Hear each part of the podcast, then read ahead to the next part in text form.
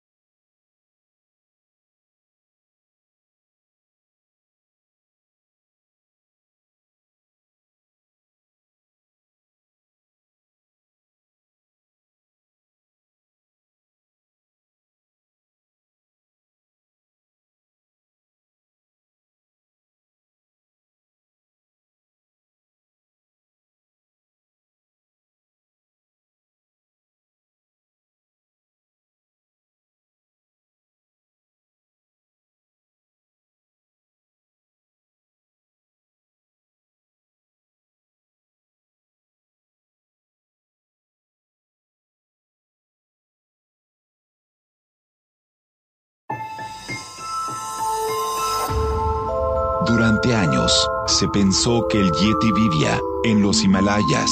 ¡Bienvenidos al Himalaya! Hoy, después de una extensiva investigación, sabemos que no es así.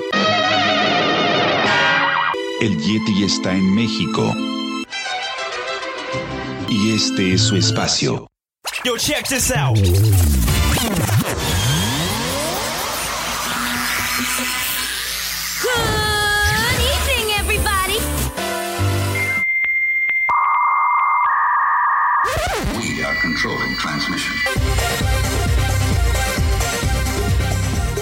Estás escuchando la nueva temporada de La era del Yeti.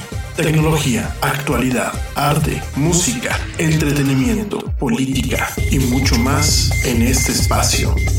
La era del Yeti.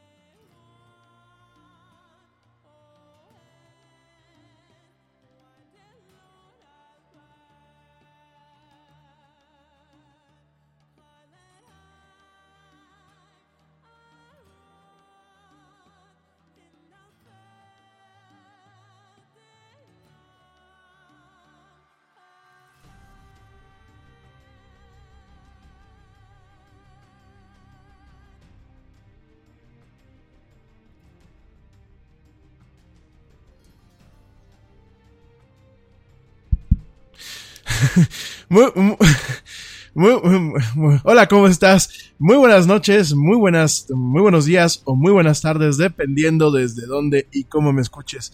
Como siempre, te doy la más cordial de las bienvenidas a esto que es la era del Yeti. Yo soy Rami Loaiza y bueno, voy a estar contigo platicando a lo largo de una hora y cachito acerca de mucha tecnología, mucha actualidad y muchas otras cosas más. Gracias Blanquita por avisarme que no se escuchaba. Estaba viendo aquí que teníamos cerrado el micrófono. Nada más le habían dado bajón al volumen de música de fondo, pero bueno, no se escuchaba. Espero que ya me escuchen todos, fuerte y claro. Gracias a todos por escucharme.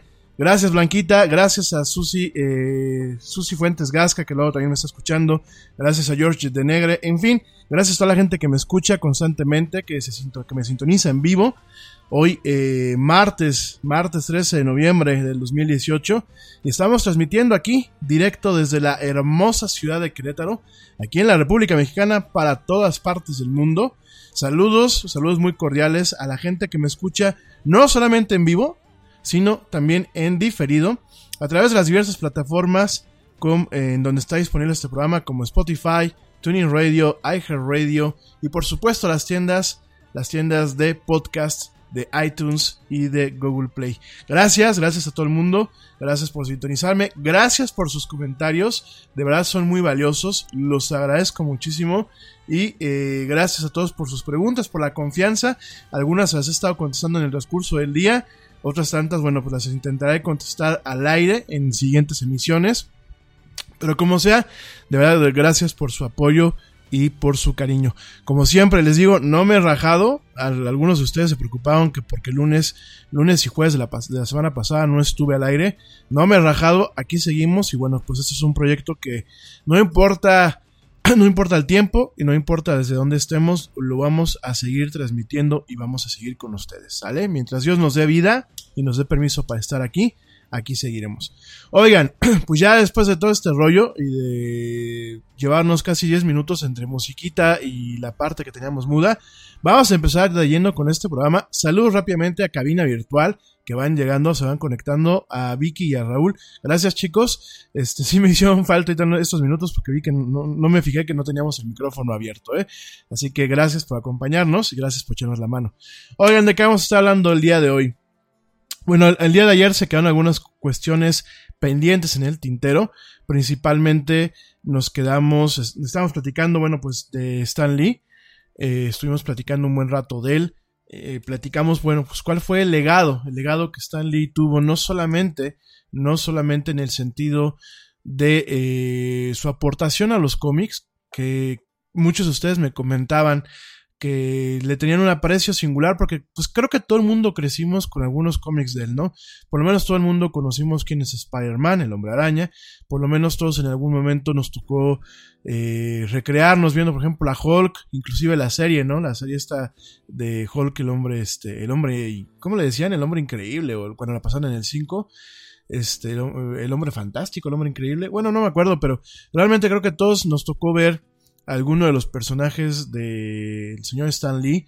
Sobre todo, pues ahorita con el tema del universo cinemático de Marvel, que pues ha tenido un, un impulso significativo a partir de que Disney compra esta empresa y empieza a manipular estas franquicias. Eh, vamos a seguir platicando un poquito acerca de Stan Lee. Creo que ayer nos quedamos un poquito por encima y sobre todo pues el tema de los cómics, ¿no? Es un tema que muchos de ustedes me han estado pidiendo, probablemente platiquemos hoy y mañana de lo que es el cómic no solamente en Estados Unidos, sino también aquí en México hemos tenido algunas aportaciones con el tema del cómic y en otras partes del mundo y cómo ha sido no solamente una fuente de eh, pues entretenimiento como tal, sino en muchos casos también ha sido una fuente, una fuente, un medio de crítica social. Inclusive, bueno, en su momento pues ha sido también un tema de arte, el tema con el pop art, pues directamente también ha sido un tema de arte, eh, ha permitido el entretenimiento no solamente a nivel comercial de gran escala, como lo pueden ser franquicias de DC y de Marvel, sino también entretenimiento sencillo, como muchas veces han sido las historietas cómicas en los periódicos. También hemos tenido algunas joyas eh, por ejemplo, como las aventuras de Tantan, que bueno, pues es un, es un cómic francés. También hemos tenido, por ejemplo, en su momento a Asterix. Entonces vamos a estar platicando esta semana en específico de lo que son los cómics, obviamente sin, sin escaparnos mucho de los temas que a lo mejor pueden surgir, pero lo que va a ser el día de hoy, mañana y el, y el, jueves, muy probablemente estemos tocando pues estos temas, ¿no? Sobre todo para, para realmente darle el homenaje adecuado desde nuestra cancha y el peso adecuado a lo que fue la vida y obra de Stan Lee y de muchos más, de muchos más que en su momento pues ya dejaron este mundo. Personas como Joe Schuster, que fue uno de los creadores de eh, Superman, o en el caso por ejemplo de Japón, inclusive pues un gran artista como Samu Tezuka, que te comento, te comento que Astro Boy, la serie original que pasaban aquí en México en los 80s y en los 90s, la estaban pasando en Amazon Prime con el doblaje latinoamericano, con el doblaje mexicano. Muy recomendado que le eches un ojo. Está en ese servicio de Amazon Prime. 400 pesos al año te permite tener el acceso a este servicio de video. No es tan bueno como Netflix u otras plataformas, pero tiene joyas y para mí pues una de las joyas sin lugar a dudas es recordar mi infancia de los 80 y los 90 viendo Astro Boy en, en, doblaje latinoamericano, totalmente aquí en hecho en México, ¿no? Vamos a estar platicando un poquito acerca de ello. Sé que algunos de ustedes me han estado pidiendo que vuelva a tocar el tema del manga, que toque el tema del anime. Pues vamos a aprovechar esta semana para tocar estos temas eh, como centro medular de lo que es la era del Yeti y en honor y homenaje de, la vida y obra no solamente de Stan Lee, sino de todos aquellos que conforman este panteón de grandes famosos artistas y escritores de la industria del cómic internacional. Entonces vamos a estar platicando de eso hoy, pero también vamos a platicar del tema que se nos quedó ya en el tintero. No platiqué de Facebook Down, este, esta caída que tuvo Facebook el día de ayer. Te di una embarradita te voy a platicar un poquito más de lo que nos alcanzamos a enterar por formas extraoficiales.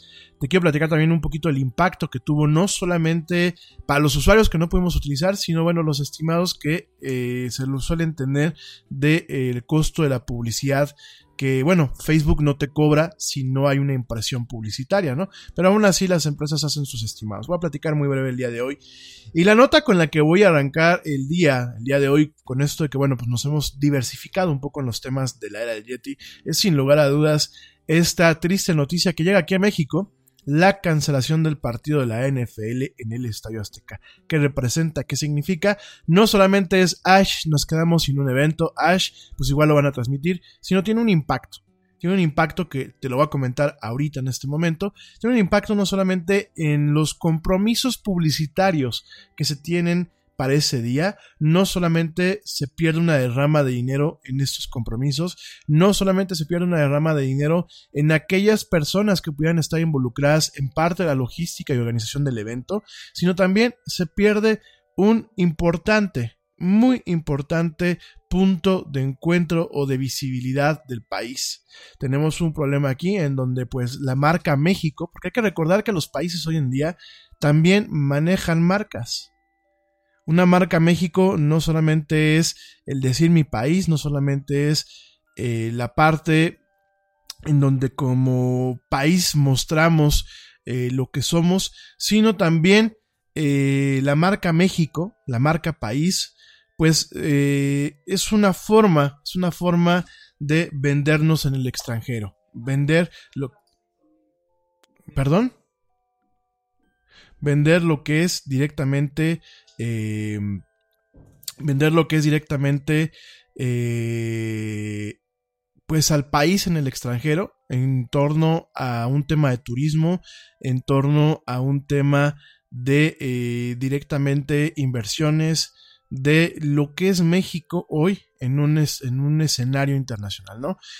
Vas a decirme, el día de ayer empecé con este tema, lo toqué muy sutil, hoy pues es un golpe más, es un golpe más que se le da a nuestro país quizás no tenga un impacto de que el día de mañana amanezcan los mercados mal, quizás no tenga un impacto en la vista hacia muchos temas de inversión, pero sin embargo, sin embargo, sí tenemos un problema en donde como mexicanos estamos dando una muy mala imagen al momento de no poder respetar los compromisos que en muchas ocasiones se tienen contraídos. Yo sé que muchos de ustedes están diciendo, o lo leyeron en el periódico, que el Estadio Azteca, la entidad del Estadio Azteca, que era donde se iba a llevar a cabo este partido de Monday Night, estos partidos que se hacen los lunes. Es muy curioso cómo funciona la NFL. La verdad es que todo esto tiene un tema muy profundo en la cuestión eh, de cómo funciona la televisión y la publicidad en los Estados Unidos. Realmente, como lo platicábamos ayer con Ernesto, la NFL creó o le dio forma a una, a una iteración o a una versión de lo que es el partido del concepto del fútbol americano, lo hizo como un negocio, lo hizo como un contenido que se puede consumir fácilmente en televisión. De hecho, está planteado con estas bases para poder tener ciertos cortes comerciales estratégicos, para poder tener cierto manejo de publicidad. Y también se hizo directamente como un, eh, como un deporte que lo que busca es capitalizar de un cierto punto de audiencia capitalizar de cómo funcionan directamente los hábitos de visionado en otros países, en este caso pues principalmente en Estados Unidos, y sobre eso pues es muy interesante que muchos partidos esenciales se llevan a cabo los lunes, no los fines de semana, los lunes. Entonces, bajo esto pues íbamos a tener aquí un partido, íbamos a tener un, partido bastante interesante entre los jefes de Kansas City y los carneros de Los Ángeles. No era un partido que realmente eh, fuera de primer nivel, no era un partido a lo mejor de favoritos, no era un clásico. Sin embargo, pues era un partido, era un partido importante y al final del día era un escalón más, un peldaño más hacia la colocación del Estadio Azteca como un venue, como un punto de partida, como un centro de eventos importante y con una capacidad interesante y profunda de poder llevar a cabo eventos de talla internacional eh, pues en lo que es el continente americano, ¿no? Mm, probablemente me dirás, bueno, pues el Estadio Azteca ya ha hecho muchos eventos de este tipo, ya ha manejado conciertos, sí, pero todo era parte de un plan. No sé si ustedes han escuchado por ahí, existen planes todavía en donde en algún momento, pues eh, México tenga una, un club o una serie de clubes eh, de fútbol americano. Son planes que llevan muchos años y en algún momento, pues que estos eh, clubes tuviesen una capacidad de afiliación o tuvieran una capacidad de proyección dentro de lo que es la NFL o dentro de otras ligas internacionales, ¿no? Entonces, todo esto pues son pequeños pasos y son al final del día, yo lo veo desde el punto de vista mercadológico, son formas de vender el país, no de mala manera, sino son formas de vender el país y hacerlo más atractivo. Y sin embargo, bueno, pues directamente se oficializa el día de hoy la cancelación del partido entre esos dos equipos. Por las malas condiciones de la cancha, este partido, bueno, pues se mueve directamente a la ciudad de Los Ángeles. Ya existen protocolos y planes de contingencia cuando una sede no puede atender eh, un partido de estos. Este tema pues se da después de una revisión que se realiza por expertos de la NFL junto bueno pues con ejecutivos y autoridades del inmueble y en base a eso pues determinaron que el césped actualmente no cumple con las condiciones mínimas que se requieren para disputar un partido de la NFL y que tampoco las va a cumplir para el próximo lunes. Estamos a martes, a menos de una semana, ¿no? Entonces pues directamente eh, se dio a través de un comunicado eh, es un comunicado que lo publicó en su momento Michael Signora a través de las redes sociales, en donde dicen que bueno, pues se mueve el partido de los Chiefs contra los Rams directamente de México a, Los Ángeles, y pues de alguna forma sigue vigente el lunes a las 8 y cuarto de la noche, eh, en base a una, pues una pequeña eh, comunicado de prensa directamente en inglés. Dice que pues la, cancha no cuenta con las condiciones adecuadas. Va a haber un reembolso de los boletos. Y en este sentido, bueno, este... Ah, yo ya no sé ni qué decir, la verdad. Eh, para empezar, tenemos lo que puede ser un impacto negativo para lo que es la Ciudad de México con pérdidas que superan los 40 millones de dólares. La verdad, señores, no estamos, eh, no estamos en condiciones, no está eh, el, horno para bollos para estar cancelando ese tipo de eventos. No estamos con las condiciones hoy en día de darnos el lujo de, de agarrar y decir no se lleva a cabo, no se lleva a cabo un evento de esta magnitud. Te voy a explicar, porque muchas veces uno detrás de su cancha, detrás de, cada uno del espectro que uno puede tener, eh, directamente, detrás de todo esto, en ocasiones no, no alcanzamos a entender la capacidad o, o, los alcances de un problema o de una situación dada. Miren, estos 40 millones de dólares que se, se esperan que se pierdan si no es más, los podemos repartir no solamente entre las empresas que organizan estos eventos, que yo te lo vuelvo a recordar, querido amigo, una empresa suele eh, ser una fuente de ingreso y una fuente de vida para muchas personas. Cuando una empresa, sea la empresa que sea, yo puedo tener rencillas contra Televisa, puedo tener rencillas contra TV Azteca, puedo tener en muchas cuestiones un tema visceral contra estas empresas. Sin embargo, tampoco deseo que en algún momento tengan una caída catastrófica, porque hay gente que está trabajando ahí. Hay gente que de ahí lleva el pan a la mesa de sus casas. Hay familias que dependen de las fuentes de las fuentes de empleo. Y yo sé que muchas veces en este programa, y tengo que reconocerlo, porque tampoco se trata de, de aventar la piedra y esconder la mano, he tirado muy mala vibra contra esas empresas. Pero también hay que hacer fríos, chicos. Una cosa es la mala vibra que yo a veces tiro en el sentido de que, por favor, recapaciten lo que hagan, sobre todo en el tema de las contrataciones, sobre todo en el tema del respeto a la audiencia. Y la otra parte también es el que tampoco puedo esperar que estas empresas truenen catastróficamente porque van a haber muchas familias que se van a quedar sin empleos y se van a quedar sin, sin, un sin una forma de vida. No solamente son los actores, son los directores, los productores, las secretarias, los asistentes, los maquillistas, los camarógrafos, los jalacables, los lamparistas. O sea, hay una serie de personas que hacen posibles estas empresas. Pongo este ejemplo. A mí no me interesa que la empresa que, o las empresas que están organizando esto, pues de pronto tengan una crisis. Porque van a, van a haber más mexicanos sin empleos. Y entonces sí, vamos a ver cómo las cifras empiezan a cambiar de un lado para el otro y vamos a empezar a ver un tema de, de, de aumento de la pobreza. Entonces, y obviamente del desempleo. Entonces, por un lado, tenemos esta crisis, donde a lo mejor ya habían empresas que tenían contratada a gente para el tema de logística y organización de estos eventos. ¿Cuál es esa gente? Pues es gente que desde que estás en las entradas, que te recibe los boletos, que te lleva muchas veces y te acomoda en tu asiento, que estas personas que muchas veces tienen estas concesiones que permiten vender refrescos, bebidas alcohólicas, alimentos, toda la parte que pues va a limpiar el estadio, toda la parte que va a acomodar el estadio, que lo va a poner a tiro, todo el tema de la gente que pone eh, pues cartelones, que lleva un tema de seguridad, porque pues también hay que hay que recordar que es demasiada la gente que trabaja en este evento. No solamente es lo que vemos en, enfrente de nosotros, es toda la gente que ayuda, los que lavan los baños, los que recogen la basura, la gente de seguridad, la gente de protocolos, eh, la gente que echa a andar los, los sistemas eléctricos, la gente de los jardines. O sea, es un chorro de gente que esperaba este evento y ya no va a tener este ingreso el día lunes.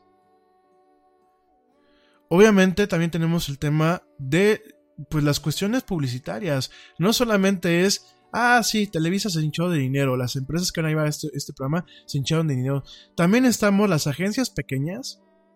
Bueno, yo no me incluyo, ¿no? Ojalá me incluya con un contrato de esos. Pero también están las agencias pequeñas que les dicen a los clientes, oye, vamos a invertir publicidad en este evento.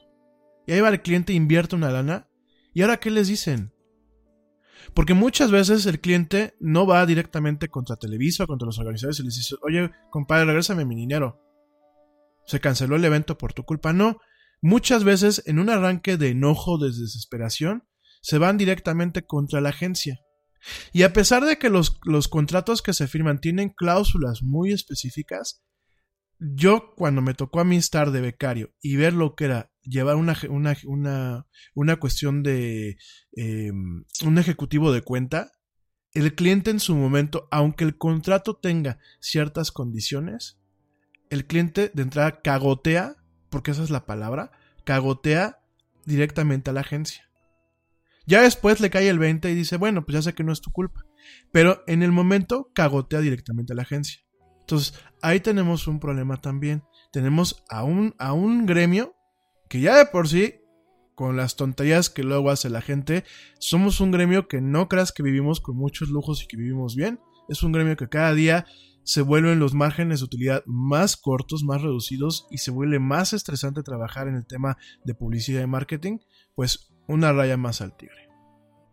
Y además de todo eso, pues iba a haber una derrama no solamente en el estadio, los Ubers que iban a llevar a la gente, los camiones, porque hay gente que contrata muchas veces para desplazarse de, otras partes de las repúblicas, pues son agencias de viaje que ya van a tener que devolver este dinero por esta cancelación. Los restaurantes, los bares, todo aquello que se ve afectado positiva o negativamente a partir de un evento como estos. Lo platicábamos ayer, los deportes son negocios al final del día. Y son negocios que cuando tú los ves en un aspecto macro, te das cuenta que salpican para todas partes. Por supuesto, iban a haber fuentes en donde la Ciudad de México, primero la delegación, bueno, ya no es delegación, la alcaldía Tlalpan, y en su momento la Ciudad de México iban a percibir impuestos. Iban a, o sea, este tipo de eventos, señores, al igual que la Fórmula 1, como platicábamos el día de ayer, son eventos que tienen una derrama económica importante. Yo entiendo todos los demás problemas que pueden haber, pero muchos problemas se pueden solucionar cuando tú tienes estos temas de empleo. Habrá gente que roba por querer robar y pues porque así es su onda, ¿no? Pero hay mucha gente que le das la oportunidad, aunque sea de limpiar un baño, que perdónenme, limpiar un baño tampoco es algo humillante. Y de ahí tienen una, una forma de vida. A lo mejor no es la adecuada, pero ya por lo menos un par de noches con ese tipo de eventos ya comieron caliente. Entonces, hay que darse cuenta la magnitud que tienen este tipo de cuestiones. Ahora, yo te estoy hablando del tema local, del tema de la derrama económica. Ante el extranjero, ¿cómo creen que nos vemos? Ya cancelamos un aeropuerto a lo güey.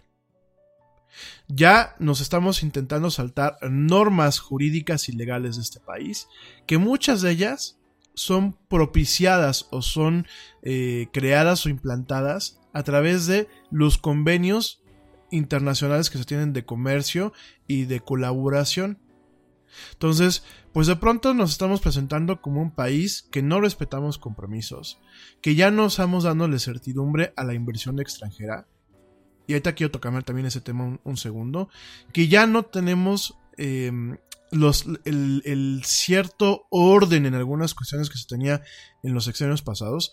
Yo lo vuelvo a decir, no había sexenio perfecto, creo que todos los sexenios han sido en menor o en mayor escala malos. Yo creo que no había ningún buen gobernante como tal.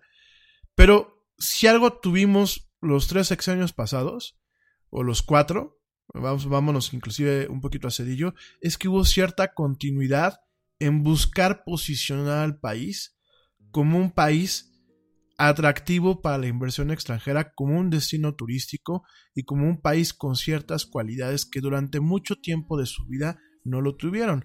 The thing about comparing rates at progressive.com is that by now you've heard a lot of ads about comparing rates at progressive.com. We probably don't even need the words comparing rates anymore to remind you that seasoning steaks at progressive.com is an easy way to save on car insurance, or that swimming in trousers helps you find the lowest rate. And that's the thing about foraging for truffles. You've heard a lot of ads about standing tiptoe on a cinder block. Compare rates and sing softly to a wounded field mouse and save at progressive.com. Progressive Casualty Insurance Company and affiliates. Comparison rates not available in all states or situations. Spark innovation across your federal agency with IT hardware, software, and services from Connection Public Sector Solutions. Your technology procurement challenges will meet their match as Connection's dedicated account managers offer exceptional customer service, and our extensive list of supported federal contracts means you'll always get a price that works for your budget. Learn more about innovation for your agency with Connection Public Sector Solutions at connection.com/fedcontracts. Yo les decía ayer, ya mucha gente nos dejó de ver con la clásica caricatura del sombrerudo mexicano. Entonces, pues ya tenemos el tema del aeropuerto. Tenemos un, un, un, político, un político más, porque no es que los demás políticos no lo han sido, pero tenemos un político más que vive de hacer payasadas. Y que ya ocasionó problemas y todavía no toma la posesión, ¿no? Tenemos esa cuestión. Y ahora sumámosle a que cancelamos un evento por una mala condición del pasto que, ojo, aquí te quiero dejar muy claras las cosas. No sería nota si dijéramos es que han caído lluvias, heladas, nevó, este, pasaron cosas para que el pasto se dañara de la forma en la que se dañó. Aquí la cosa es que parte del daño que se tiene es que ya tenemos un problema con la tierra del, Estadio Azteca. Este eh, tema con el pasto viene pues ya desde, desde mediados de este año. De hecho, no fue en, en junio, julio, cuando se intentó pues de alguna forma cuidar el pasto híbrido de, de, del Estadio Azteca. Hubo un trabajo para intentar eh, cuidar o tener un, buen, un césped en buenas condiciones. Eh, que realmente pues el césped se prestara para un evento de pues la calidad de la NFL. Hubo mucho trabajo, hubo mucha polémica, mucha gente le valió, le valió totalmente. Ah, me, por aquí me comenta, gracias, este, gracias Rul, aquí en cabina me dicen que en julio, en julio se hizo un trabajo tremendo para poner lo que es el, pasto híbrido. Ya hubo una renovación en las gradas, ya hubo una renovación en la área de restaurantes, ya pusieron un nuevo sistema de sonido local y directamente pues están, eh, el tema era poner un pasto híbrido como se hace en muchas partes de Europa, ¿no? Por ahí pues subieron el tema de que el cuate que vendió el pasto no era la persona experta. Hubo, bueno, una polémica tremenda, ¿no? Con el tema del dichoso pasto híbrido, ¿no? ¿Y qué pasa? Ya teníamos un pasto en condiciones pues muy cuestionables y todavía Televisa, y lo quiero decir como, como tal, a Televisa, porque pues últimamente Televisa es la dueña del Estadio Azteca, se le ocurre hacer su maldito concierto de Telehit, este canal de música de paga, para celebrar los 25 años de, la, de esta estación, que pues este... Eh, me duele mucho decirlo, pero es una porquería. O sea, como empezó, yo me acuerdo cuando estaba chavo y, y, cuando empezó Telehit hace 25 años, a lo que es ahorita, pues es una porquería, es un canal que es una basura como tal, y lo digo no como un juicio subjetivo, lo estoy diciendo con un juicio netamente objetivo, netamente desde las bases de la comunicación, netamente intentando entender que en su momento pues Telehit era la alternativa a un MTV, intentó comerse una tajada del pastel de lo que eran los canales de música, los canales de paga de música, y la verdad es una porquería, ¿no? Y Televisa, la verdad, y los organizadores del evento, viendo cómo está el tema del pasto, porque ya teníamos un daño del pasto. Ya el, pasto nunca quedó como debiera. Pero ya teníamos un problema, se le ocurre el pasado sábado 7 de, noviembre, que ya no, no fue el, sábado 7, fue este, el pasado 7 de noviembre, se le ocurre hacer el maldito concierto de Telehit. O sea, en vez de tratarlo de mover, en vez de tratarlo de cancelar, el miércoles 7, o sea, la semana pasada, se les ocurre hacer el maldito concierto. Y obviamente el maldito concierto termina dañando más el pasto. No das un... o sea, yo no sé en qué cabeza se les ocurrió, pero eh, hay manuales, hay manuales para el tema de administración de venues, así se le conoce. Un venue que es, en inglés se utiliza el término venue, un venue es un recinto, un recinto como estos. Y hay carpetas, carpetas con procedimientos operativos. Y yo, por ejemplo, veía, eh, por ejemplo, comentaba ayer este Ernesto, ¿no? El, estadio de, Atlanta, Georgia, ¿no? Hay unas carpetas y yo veía pues una embarradita y, y vienen procedimientos muy claros sobre cuánto tiempo debe de haber de espera entre un evento y el otro, qué cuidados, qué precauciones, qué tipo de tarima, qué tipo de sistema eléctrico se puede poner, inclusive hasta se dan pesos máximos para todo el tema que es el rigging. El rigging que es son las estructuras que se ponen, donde se ponen luces, donde se ponen bocinas, o sea, todos los mecanismos que se ponen para poner un escenario. Obviamente todo eso lleva un cableado, todo ese cableado pues pasa por el pasto, obviamente lleva un tarimaje, o sea, hay muchas cuestiones. Todo eso también genera calor hay cierto tipo de cables que, que, generan calor, ciertas baterías, ciertos elementos que se meten en ese tipo de, de, eventos y generan calor y queman el pasto. No me voy más lejos, en la casa del Yeti, en su humilde casa, el jardín, ustedes ponen muchas veces algo sobre el pasto, aunque sea un par de horas, y ya deja una marca. O ya hace que esa parte se ponga café. Ahora imagínense con un pasto de alto nivel. Entonces, yo no entiendo en dónde tenían la cabeza. Me da me da mucho la idea que es parte de esta, pues, conciencia e inconsciencia colectiva en la que estamos viviendo los mexicanos en estos, estos, este último año, en donde la verdad no damos pie con bola, como dicen los argentinos. Saludos Argentina, por cierto. Y realmente estamos haciendo metida de pata, transmetida de pata, transmetida de pata, transmetida de pata, transmetida de pata. Y yo no sé en qué cabeza alguien le cumplió en el caprichito al señor Memo del Bosque, que es el, creador de Telehit, y es un, productor ya importante en, Televisa, le cumplió su caprichito de hacer su, perdónenme la palabra, su chingado evento un, dos semanas antes del evento de la, de la NFL. Y perdónenme, yo creo que tiene mayor peso, algo que nos da visibilidad hacia el mundo, que un chingado concierto de, de música pedorra en, en, el Estadio Azteca. Perdónenme. Perdónenme, yo sé que hay buenos, que fueron buenos artistas, estuvo por ejemplo Café Tacuba, o sea, y miren que Café Tacuba, este, últimamente a mí no me satisface, pero estuvieron ahí algunas cuestiones en donde eh, directamente eh, yo no quiero, no quiero pues descontar a, la gente que estuvo ahí, a los artistas, yo creo que sí hubieron artistas, pero yo creo que hay que tratar de, vislumbrar en qué maldita cabeza cabe que cuando una carpeta de procedimientos operativos te dice, oye, eh, tienes que esperar tantas semanas para poder inclusive aplicar una nueva capa de pasto, para tener un, un, un recinto en condiciones, a estos señores se les haya ocurrido esto. Esto, además de todo lo que te acabo de platicar, además de todo esto, va a tener impactos en el tema de cómo México se vende. Ya te lo dije. Y tú me vas a decir, oye Yeti, el tema de la inversión directa extranjera. ¿Qué es eso? Cuando yo invierto como extranjero, compro deuda. Ya te lo platicé hace unas semanas. Yo compro deuda del país. El país, digámoslo así, es como una empresa pública, es como una empresa eh, pues como Microsoft, como Tesla, vamos a pensar que es así. ¿Y qué es lo que pasa? Directamente el país coloca deuda.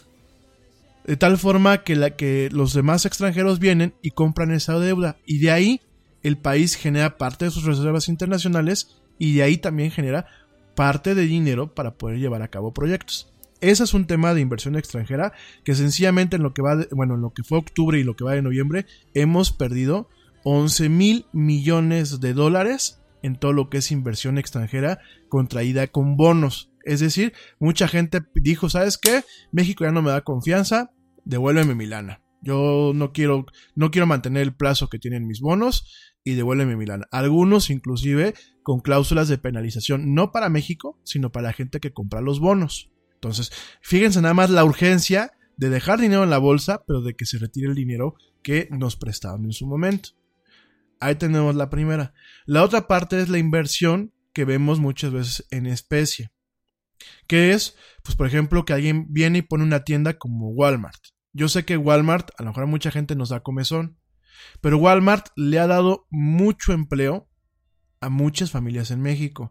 Y yo tengo conocidos, y digo conocidos porque no son amigos míos, ya no, ya no me llevo con ellos, pero que trabajaban en Walmart. De hecho, tenía una, una, conocida que eh, trabajaba como gerente de una tienda y decía, no me va mal, porque mientras que otras empresas mexicanas en este ámbito no me garantizan mis prestaciones, directamente Walmart, por la estructura que tiene, me garantiza mis prestaciones y me garantiza caja de ahorros y me garantiza esto y me garantiza aquello.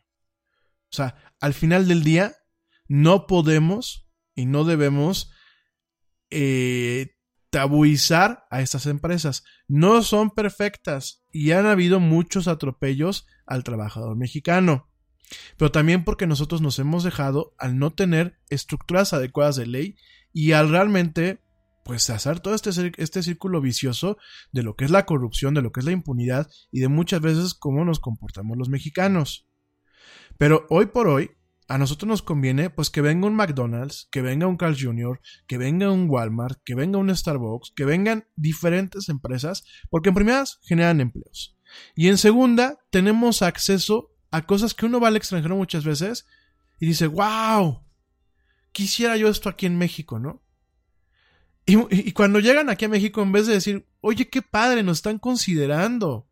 Porque no nada más es de, pues voy a invertir dinero para sacarle dinero a los mexicanos. No, las inversiones se hacen con mucho cuidado, con años de estudios. De realmente vislumbrar si es un país adecuado.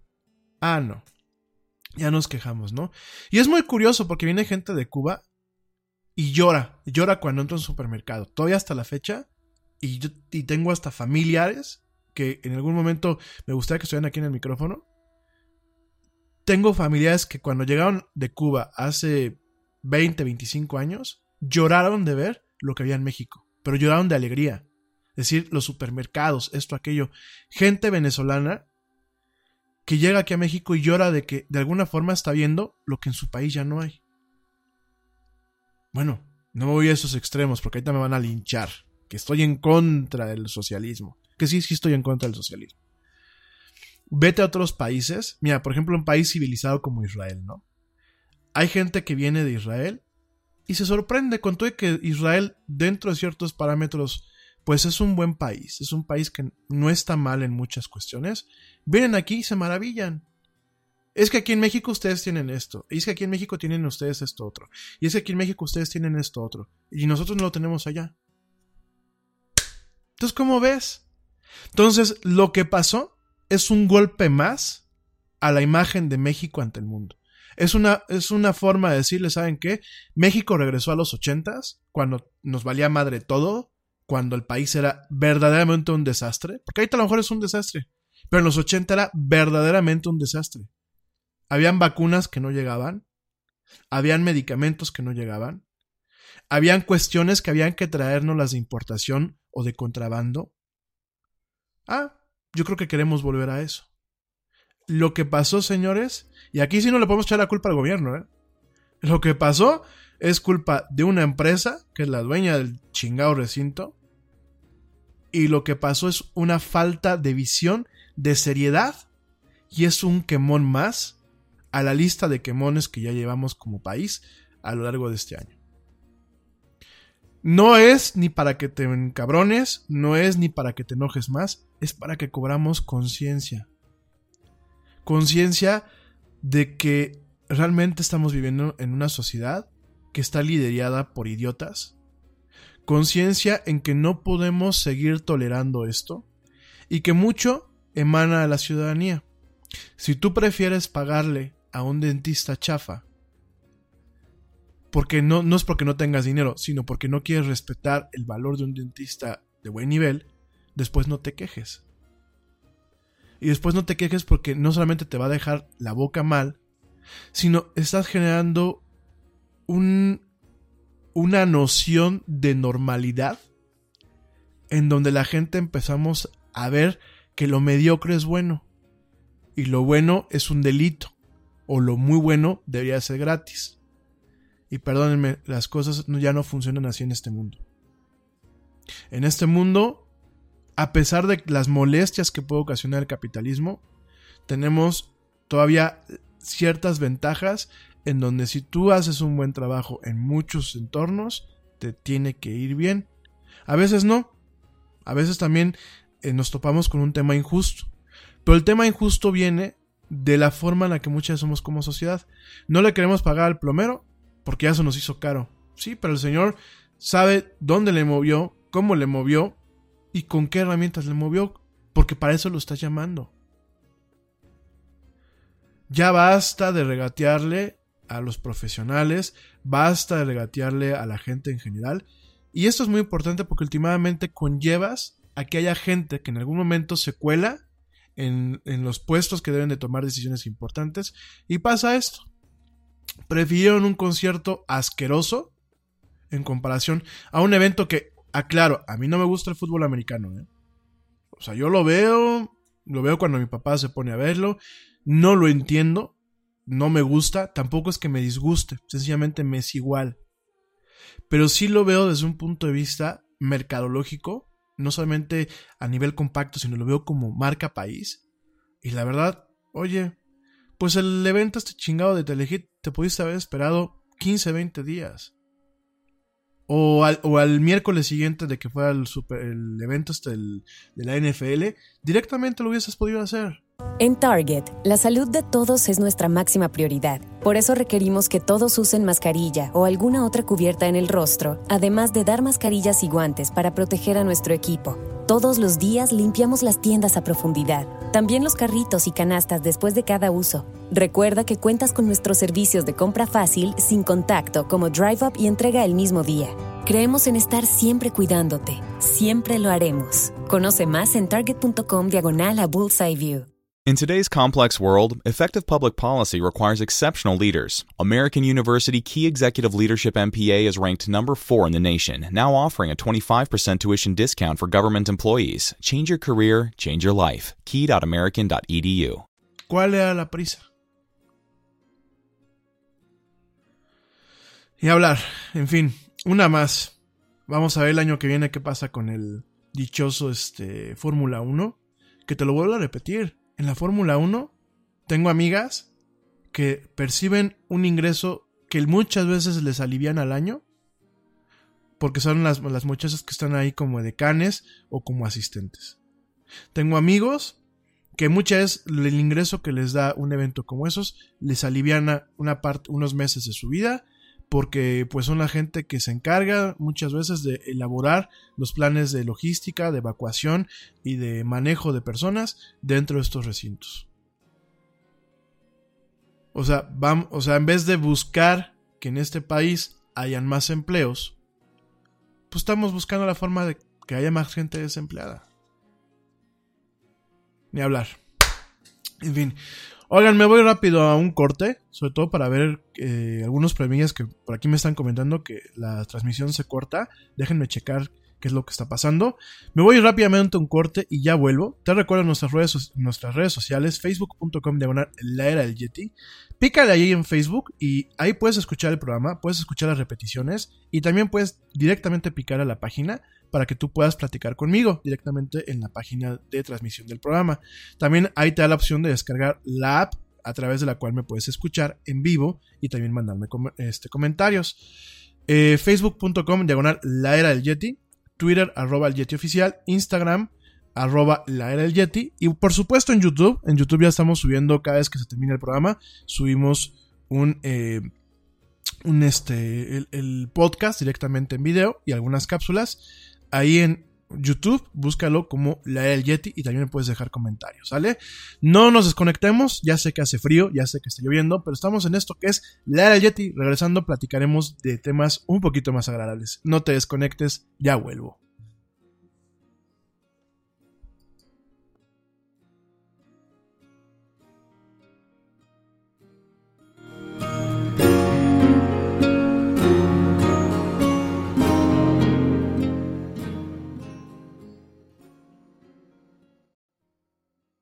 Yo, check this out.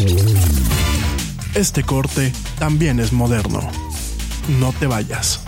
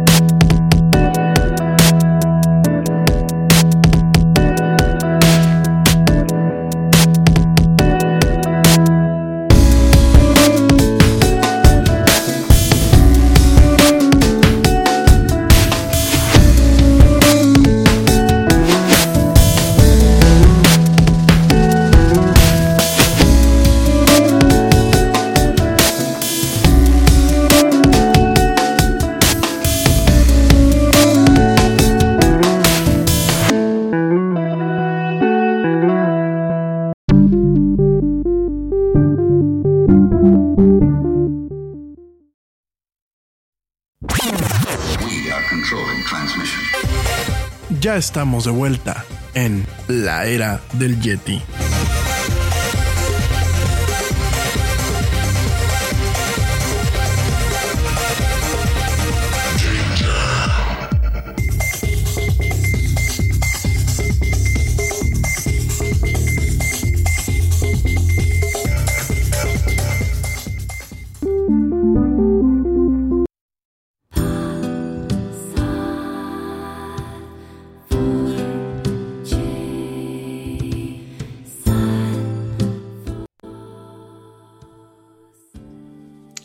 Ya estamos de vuelta en esto que es la era del Yeti. Mil, mil gracias por escucharme. Saludos, se me olvidó mandarle saludos a mi equipo honorario, a George de Negre y a Ernesto Carbó. Les mando un saludo muy fuerte y un abrazo. George pues me compartió algunas notas el día de hoy, la verdad se lo agradezco muchísimo. Y Ernesto, pues ya ven que pues va a estar colaborando con nosotros, eh, no solamente con, con, la participación de ayer, sino bueno, pues va a estar por aquí, esperemos en su momento, pues una vez por semana, hablando de deportes. George por ahí, cuando por ahí tiene un pedido que hizo, ahora en estos días que le llegue, por ahí me gustaría que platicar con él a ver qué le pareció el dispositivo que pidió para pues directamente que lo platicamos aquí en el radio. Y bueno, definitivamente pues esto como se los comentaba ayer, la idea es que este proyecto crezca, crezca, crezca y pues esto se perpetúe, se perpetúe y haya Yeti con un equipo completo para, para rato. Oigan, eh, bueno, gracias también. Eh, aquí a Alexia, Alexia Alonso. Gracias, Alex, por, sus comentarios. Gracias a la gente que me ha estado preguntando. Por aquí me llegaron algunos comentarios en torno a la participación de ayer de Ernesto. La mayoría son positivos. Por ahí hubo un par que nada más quiero aclarar una cosa. El locutor no es fácil estar delante de un micrófono. El locutor eh, no nace, el locutor se hace y requiere muchísima práctica. Entonces, eh, del 1% de comentarios que llegaron nada más que a comentar eso, este, para mí es un, eh, contar con, con, Ernesto es un, es un privilegio, tiene un gran talento y la soltura, la soltura que ustedes reclaman, estas dos personas que me mandaron estos comentarios, de entre un montón de comentarios positivos, pues directamente eh, Roma no se hizo en un día, y cuando se tiene el talento, lo único que, hay que hacer es eh, pulirlo, ¿no? En este caso, pues el, talento de, Ernesto es cuestión de pulirlo. Y la, la, única forma de pulirlo es directamente la práctica. Y que practique aquí. Este es un programa en donde en ese sentido yo creo que yo en lo personal creo muchísimo en los nuevos talentos y creo que es un talento que hay que apoyar. A mí no me pareció mala su participación, al igual que el 99% de personas que le enviaron sus comentarios, eh, comentarios muy positivos, por eso mismo también lo estamos tomando en cuenta para siguientes emisiones. Y a las dos personas que hicieron los comentarios de la forma en la que los hicieron, pues yo nada más les digo, párense enfrente del micrófono, como un servidor o como Ernesto, como la gente que sale hablando en la radio, párense enfrente del micrófono y después me platican, ¿sale? Porque no es nada sencillo estar delante del micrófono, aunque no veas a la gente, no es nada sencillo. Y son cuestiones que se van afinando con la práctica. Malo es cuando no tienes práctica, o malo es, como en el caso de ustedes dos, con todo el respeto, cuando pues no hacen nada de esto, ¿sale? Entonces nada, es un comentario. Eh, felicidades a Ernesto, yo creo que fue una participación bastante, bastante buena y obviamente irá mejorando conforme vaya estando aquí al aire, al igual que un servidor, porque pues un servidor también, no se crean, el tema de las muletillas, el tema de a veces este, que se me va la onda en pleno, en pleno programa, no es fácil, pero la única forma de eh, perfeccionar este tipo de cuestiones es con la práctica. La gente que está en la radio no lleva, y que ya lleva un rato, no lleva un mes, no lleva dos meses, lleva años y aún así se cometen errores, ¿sale? Este, por favor dejen de ver hoy esos programas, porque a lo mejor nos quieren medir con esa vara y pues, no, o sea, no es lo mismo ver ahí al, al negro Araiza o a la señora Legarreta diciendo idioteces a un programa que pues de alguna forma lleva un poquito más de preparación, ¿sale? Oigan, cambiando, cambiando otros temas, no, pues es que la, verdad digo, eh, no, me, no me molestan los comentarios, porque cualquier comentario y cualquier opinión es valiosa. Y siempre se los he dicho, a mí me gusta que me manden tanto comentarios buenos como malos, porque muchas veces del bueno no aprendes, aprendes del malo. Pero saben que lo que me molesta son las palabras y la forma que tienen muchas veces de dirigirse. Yo no sé si es un tema de las redes sociales, yo no sé si es un tema del anonimato o el pseudoanonimato que en ocasiones los, eh, los medios nos dan, pero no son formas. Y no son formas de atacar a alguien que pues ni lo conocen, ni yo la verdad lo que me manejan en, este, en estos comentarios, pues son comentarios que no, no, carecen muchas veces de, de, una congruencia, ¿no? En el momento en que se vuelven agresivos y que se ve más un tema de tiro mala vibra, pierden cualquier validez que pudieras tener, ¿no? Yo creo que todo en este, en este mundo, todo lo que hace el ser humano, tiene su margen de error, tiene su parte donde siempre hay un, un espacio para hacer un polish, para pulirlo, para sacarle brillo. Siempre hay un tema de hacer las cosas dentro de lo que cabe cada día mejor. Pero pues eso es, un, eso es una cosa, ¿no? La otra cosa es tirar mala vida por tirarla, ¿no? De hecho, directamente también lo comento, borré los comentarios de mi página porque no voy a tolerar faltas de respeto. Una cosa es que digan que tengo voz gacha, que tengo muletillas, que el programa puede estar muy gacho, y otra cosa son las faltas de respeto. Ahí sí, ahí sí yo censuro. Las faltas de respeto en este programa y en, y en los espacios de la comunidad del área del Yeti no son tolerados. ¿Sale? Nada más quiero dejar muy claro eso. Bueno, pasando a temas más agradables, pues por eso México no avanza, ¿no? Y por aquí me dicen Raúl y, Raúl y Vicky que este, pues es un problema del mexicano. No hay peor enemigo que otro, de un mexicano que otro mexicano. Totalmente de acuerdo. Siempre ha sido un problema. Y por ejemplo lo veíamos con Hugo Sánchez, ¿no? Para mí Hugo Sánchez, pues independientemente de cualquier cosa, es un mexicano que tuvo éxito en el extranjero y constantemente, yo no sé si es por deporte, por pasión o por idiotez, le tiramos mala vibra, ¿no? Al igual que el, chicharito que lo platicábamos el día de ayer, igual que a la gente que tiene éxito, a los mexicanos que tienen éxito, en vez de darnos un gusto real, siempre estamos tirando mierda. Entonces, la verdad yo creo que hay que tener mucho cuidado. Cuando yo critico, por ejemplo, ahorita que dije al señor Araiza o a la señora Legarreta, lo critico porque tengo bases para criticarlos. No tiro mala vibra por tirar mala vibra, sino porque la verdad, no puedo cuestionar la capacidad de llevar un programa en televisión, porque pues bien o mal lo llevan, y esos son grandes ligas, no es lo mismo que estar detrás de un micrófono, pero de que dicen idioteces a diestra y siniestra y de que el programa es una falta de respeto a la audiencia, eso es otra eso y tengo argumentos desde mi carrera y desde mi base profesional para respaldar esto.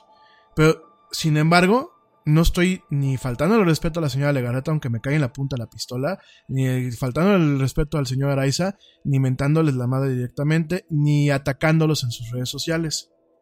Los comentarios intento hacerlos con el mayor respeto posible. Entonces, si me dicen que tengo la voz gacha, que las muletillas, que se me van, se nos van los cortes en el programa, que si falta fluidez en alguno de mis invitados o cualquier cosa, si me lo dicen con respeto y eso, yo lo tomo, lo, lo tomo bien y lo tomo como un punto de mejora. Pero de eso, a faltar el respeto, a faltar el respeto porque sí, y sobre todo faltar el respeto a un invitado, me parece que hay que ubicarse. Yo creo que México no crece faltándonos al respeto y pensándonos que somos mejor que la persona que tenemos enfrente, ¿sale? Es lo único que pido. Y sí, sí voy a hacer, y sí censuro los, los mensajes, siempre y cuando vengan con un tema descortés rudo y con groserías, ¿sale? Los demás, pues ya saben que hasta me burlo, ¿no? Pues que Jetty tiene la voz gacha, pues sí tengo la voz bien gacha, ni yo mismo me aguanto, ¿no? Aunque hay mucha gente que le gusta y por eso tengo un programa de radio, ¿verdad? Bueno, oigan, eh, Facebook el día de ayer, el, dichoso Facebook, ¿no? Se nos cayó, se nos cayó. Y como yo te platicaba el día de ayer, el tipo de caídas es un, es un, es un tipo de caída rara. Es un tipo de caída rara, sobre todo porque cuando tienes un servicio de estos niveles, cuando tienes un servicio que ya no solamente es un servicio de gusto para que tú y yo estemos platicando, para que subas las fotos o nos riamos y veamos quién va a ganar entre el sargento Mantequilla y el coronel Lechuga, ¿no? Este, si no han visto ese meme, después se los comento en la era del Yeti, ¿no?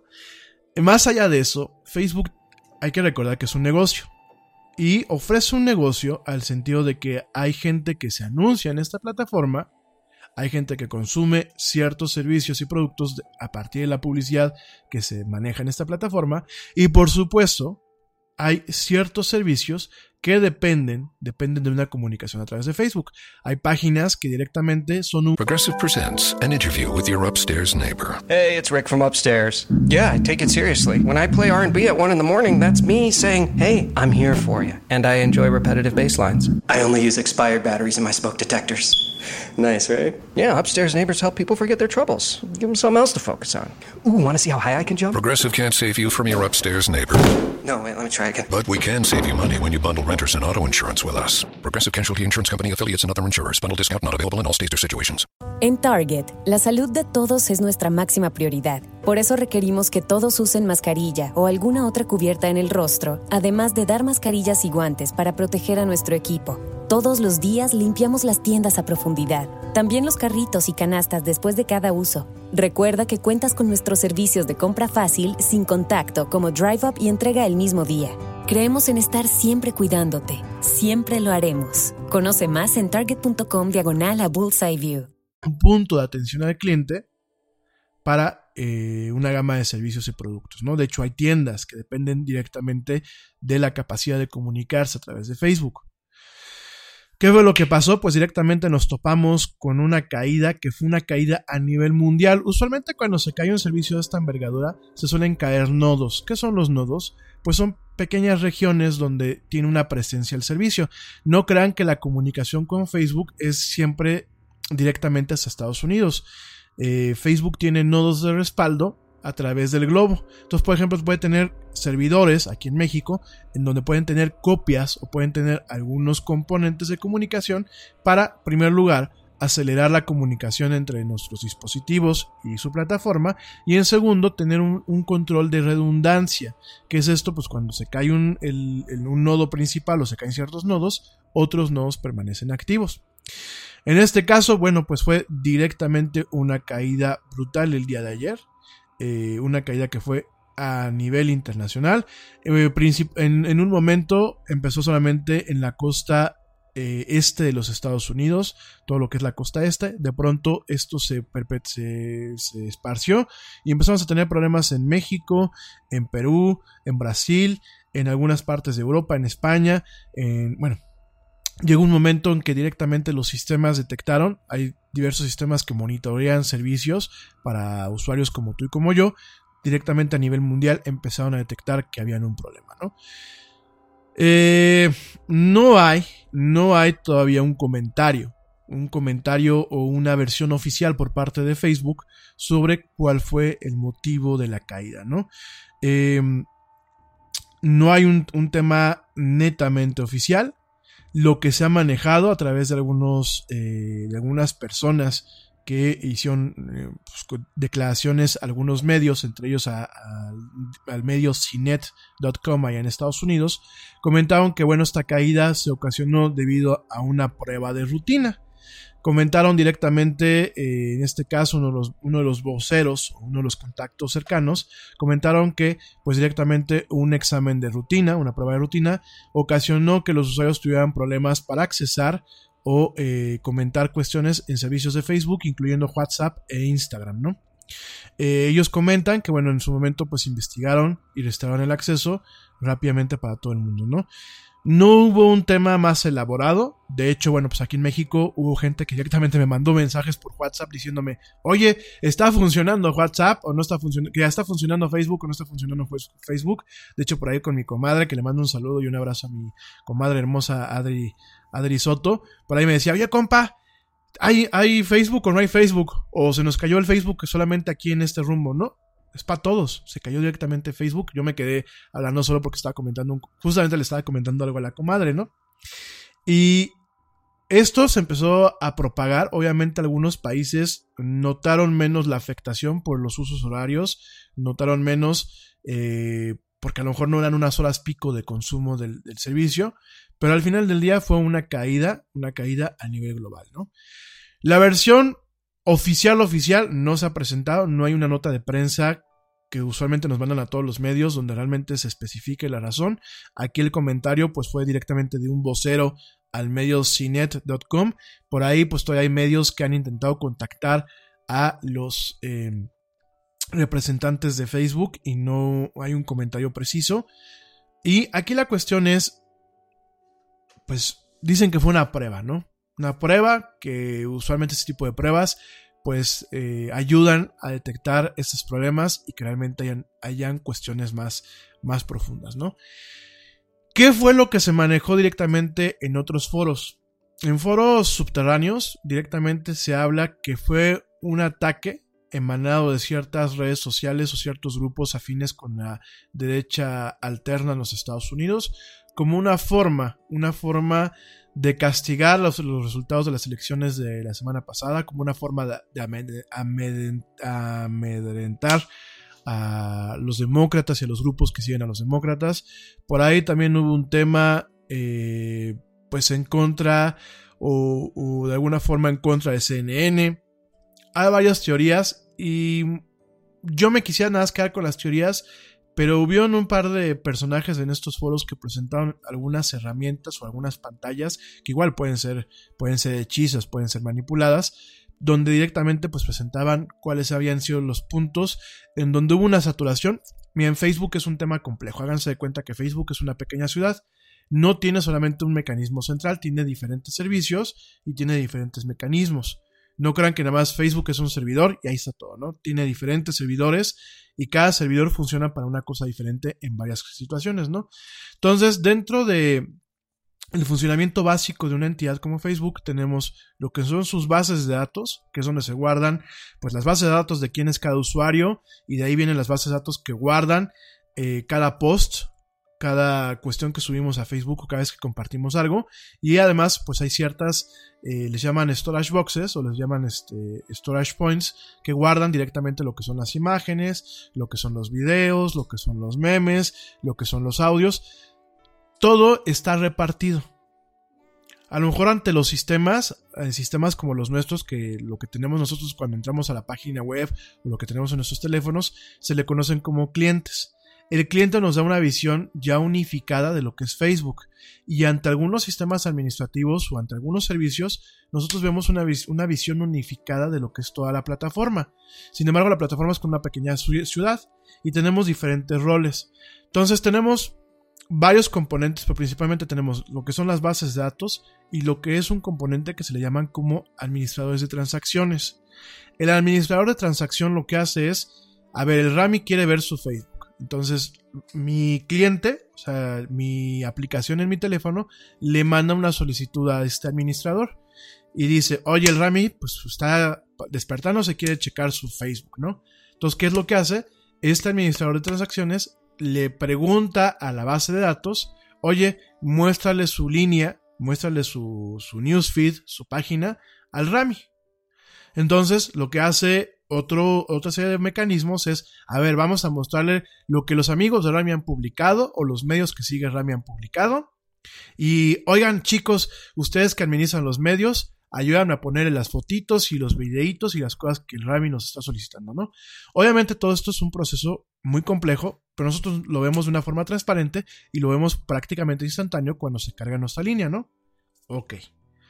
Lo que nosotros no vimos en este grupo es que ciertos hackers o gente que se dice ser así tenían ciertas herramientas que permitían congestionar estos eh, administradores de transacción de tal forma que entran en algo que se le conoce como modo de pánico en donde automáticamente para evitar daños a las bases de datos y, y, evitar corrupción de datos y que puedan derivar otro tipo de problemas, automáticamente se bloquean o se caen todos estos administradores de datos, estos administradores de transacciones.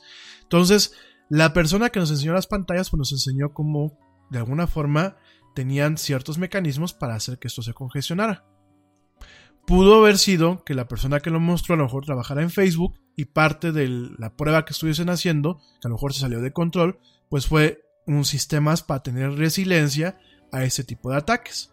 Porque obviamente, pues yo creo que Facebook ha de estar al tanto de que uno de sus puntos vulnerables pues son estos eh, administradores de transacciones, porque aparte buena parte de esos componentes eh, Facebook los ha hecho de código abierto. Entonces háganse cuenta que yo el día de mañana para una aplicación que utilizar pues el mismo tipo de administrador que utiliza Facebook, que de hecho se llama Hadoop. Entonces yo lo puedo bajar el código y, de alguna forma adaptarlo a mis necesidades. Pero eso nos da un problema que puede haber gente maliciosa que puede estar analizando este código y encontrando vulnerabilidades que el día de mañana permitan explotar estas vulnerabilidades y dañar, dañar a los servicios de Facebook, ¿no? Entonces, esto es muy importante Sobre todo porque, porque les vuelvo a repetir, los tiempos estamos viendo guerras en el plano digital, peleas en el plano digital entre bandos, entre personas, entre etc. Entonces yo creo que hay que tener mucho cuidado de la forma en la que compartimos las cosas en Facebook y con quién las compartimos. Sobre todo porque ahorita a lo mejor fue un tema de, pues sí, no pudimos entrar a Facebook y pues hay que regresar a la chamba, ¿no? La, la gente que vimos de este, de este lado del uso horario, ¿no? Como dicen en España, bueno, pues habrá que volver al curro. Ahora que eso nos ha caído el Facebook, pues tenemos que volver al curro. Ok, ¿no? Pero a lo mejor fue una molestia. Pero un, un, problema más grave, porque obviamente hay gente que le está rasque y rasque y rasque y rasque, pues es que en algún momento puedan utilizar nuestra información con fines nefarios, como ya ha pasado. Entonces, vuelvo a exhortar a mi querida audiencia, a ti que me estás escuchando, nada más toma las precauciones necesarias para que en los siguientes incidentes que nos podamos encontrar, no tengas información que te pueda comprometer. ¿A qué me refiero con esto? Por favor, amigos, dejen de tomarle fotos a los escritorios de sus oficinas, dejen de compartir sus tarjetas de crédito, dejen de compartir sus coches, dejen de compartir cuando se van de vacaciones. O sea, una cosa es que ustedes suban las fotos cuando ya están de vuelta de vacaciones, a que las suban en el momento. Las pueden subir si en su Facebook toda la gente que está ahí son su familia y ustedes están, han constatado que la gente es su familia o son sus amigos. Pero cuando tienen mil personas en un Facebook o 500 personas en un, en un perfil, pues tengan cuidado por favor con eso, ¿sale? Porque ya nos hemos llevado eh, casos anecdóticos en donde directamente pues hay gente que le han robado su identidad o le han se han metido a robar en su casa y eso, porque no saben de quiénes eran amigos y pues tenían amigos por todas partes y pues alguno de esos no era su amigo, eran algún caco que aprovechó que vio que su casa estaba vacía y se metió a robarles. Por favor tengan cuidado. Me estoy yendo a dos extremos, porque son dos extremos que el día de mañana nos pueden afectar, ¿no? El extremo del hacker que está fregando y el extremo de la persona que puede hacerse pasar por otra para sacar su información y utilizarla en su contra, ¿sale? Y en el tema del día de ayer, pues hasta ahorita la versión pseudooficial es la que te acabo de decir. La versión pseudooficial es que fue una prueba que hicieron en Facebook que por lo visto causó un problema, una prueba rutinaria causó un problema y lo solucionaron a la brevedad, aunque hay versiones que dicen que bueno, tiene ciertas vulnerabilidades que pueden ser explotadas, ¿sale? También te lo comento para que aquellas empresas que siguen utilizando a Facebook como un canal de comunicación con el cliente tengan siempre recursos alternativos que permitan atender al cliente o atender una tienda o atender una circunstancia cuando una plataforma de esta envergadura se llega a caer como lo fue el día de ayer. ¿Sale? Oigan, pues eso directamente con el tema de eh, Facebook que queríamos que se nos quedó pendiente en el tintero el día de ayer. Eh, por otra parte, bueno, por aquí me dicen que por favor comente la película de Detective Pikachu. Pues lo comentamos mañana, ¿no? Es que miren, ya vimos el tráiler. De hecho, ayer fue un día muy movido porque tuvimos trailers de Toy Story 4, tuvimos el tráiler de Detective Pikachu, tuvimos el fallecimiento de Stan Lee, tuvimos la caída de Facebook. La verdad es que ayer fue un día muy movido. Y en el caso del tráiler de Detective Pikachu, yo creo que no hay nada que platicar. A mí la verdad me da mal, mal rollo ver al Pikachu de, de peluche. Este, directamente te lo comento. A mí me da pésimo rollo. De hecho, no me gustó. Eh, me pareció interesante lo que es la película de Toy Story 4, a pesar de que siento que va a tener la misma crisis de identidad que tuvo en su momento la película Cars 3.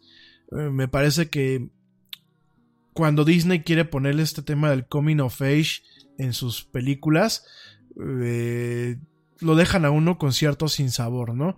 Fue lo que pasó, por ejemplo, con Los Imposibles, ¿no? Que me platicaba Blanquita, que la fue a ver con sus peques y pues que así como que salieron con cara de, pues está buena, pero pues, nada más, ¿no? O sea, como con cara de what, ¿no? Y yo creo que con Toy Story 4, yo, yo la humildemente, a título personal, mi opinión, yo lo hubiese dejado en la, Toy Story 3. Yo creo que en esa versión yo me hubiese quedado ya con esa película como tal. Ya no hubiese sacado una, siguiente versión. A lo mejor hubiese sacado un spin-off. Hubiese sacado como que, por ejemplo, eh, una serie animada con los señores este, cara de papa. El señor este, cara de papa. Hubiese sacado a lo mejor una, una, una versión como en su momento sacaron la de Buzz Lightyear. O, o directamente algo, algo que no fuera dentro de la misma línea principal, ¿no? Eh, habrá que ver, el tráiler pues obviamente sigue mostrando este expertise técnico que tiene eh, Pixar con el tema pues de la animación y con el tema pues un poco del storytelling, pero yo sí creo que mm, creo que nos va a dejar a todos con una con cara de juática, quizás con un sinsabor, ¿no? Como en su momento pasó con, con Cars, con la, con la tercera de Cars y como en su momento pasó con, con este directamente con los imposibles, ¿no? Que ya los increíbles, perdón, los increíbles. Entonces, este, pues directamente habrá que ver. Sí viene un año muy interesante en, temas de estrenos. Por ahí también ya se está estrenando, ya se estrenó la de los crímenes de, Grindwald. Eh, por ahí me dicen que tampoco está muy wow, aunque siempre como que es la pausa, la pausa en una trilogía o la película intermedia, habrá que ver lo que venga después. Yo no la he ido a ver, tengo ganas de ir a ver, a ver si hay chance. Y este, y bueno, al final del día, al final del día, pues habrá que ver realmente el giro que tendrán esas películas. Y en el caso de Detective Pikachu, que es una película live action de directamente de Pokémon, no sé, yo creo que Pokémon, a mi muy humilde forma de verlo, funciona solamente en anime y en los videojuegos. Habrá que verla, la película, no quiero juzgar, pero a mí me dio mal rollo. O sea, a mí a ver el Pikachu así de peluche y como muñeco diabólico, pues me dio mal rollo, pero ese soy yo. También quiero ver tu opinión, ¿no? Ya de eso mañana hablamos bien, eh, con detalle del, tema de Detective Pikachu. Lo que te quiero comentar, que no te comenté de ayer, este, ¿te acuerdas de ese teléfono que platicamos la semana pasada? Que Samsung pues estaba presentando directamente en su evento de desarrolladores se llama Samsung Galaxy F, o por lo menos es el nombre que recibe a partir de una agencia de noticias de Corea del Sur, que bueno, pues directamente sugirió este nombre, Samsung Galaxy F. Eh, probablemente, pues directamente se lance lo que es en marzo o abril del año que viene, ya de una forma oficial, ya con mostrando todo lo que es el teléfono, mostrando todas las, capacidades.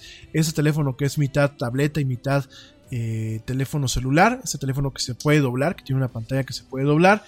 Y eh, pues directamente este dispositivo aparentemente va a tener un precio aproximadamente de 1.770 dólares. Así como lo escuchas, nos dice la agencia de noticias Yonhap de allá de, Corea del Sur, nos dice que este teléfono, de acuerdo a pláticas y a informes que se tiene directamente con la empresa, con la empresa Samsung, que es de, Corea del Sur, nos dice que este teléfono se, llamará Galaxy F, que se lanzará entre marzo y abril del año que viene y que tendrá un costo de 1.770 dólares. 1.770 dólares que bueno, ya ni lo convertimos al tipo de cambio mexicano para no deprimirnos y esperemos que pues no nos, no nos deprimamos más el año que viene, que el tipo de cambio pueda estar más alto, ¿no? Directamente pues lo que se comenta, lo que se rumorea es que eh, vendrá a posteriori del lanzamiento del Galaxy S10, que seguramente se lanzará en febrero, directamente en el marco de lo que es el móvil el, móvil, el Mobile World Congress allá en Barcelona, que se hace cada año. Este año lo vamos a cubrir. No lo cubrimos bien el año pasado, este año que ya se acabó, pero el año que viene lo vamos a cubrir bien. Y directamente, no, no me voy a poder ir, no me voy a poder ir a Barcelona. Ojalá, ojalá que en algún momento el Jetty me permita estar cubriendo los eventos en vivo y en directo directamente desde cada lugar, pero no creo que, así como veo las cosas, no creo que en febrero nos podamos dar el lujo de ir a Barcelona. Gracias por los comentarios.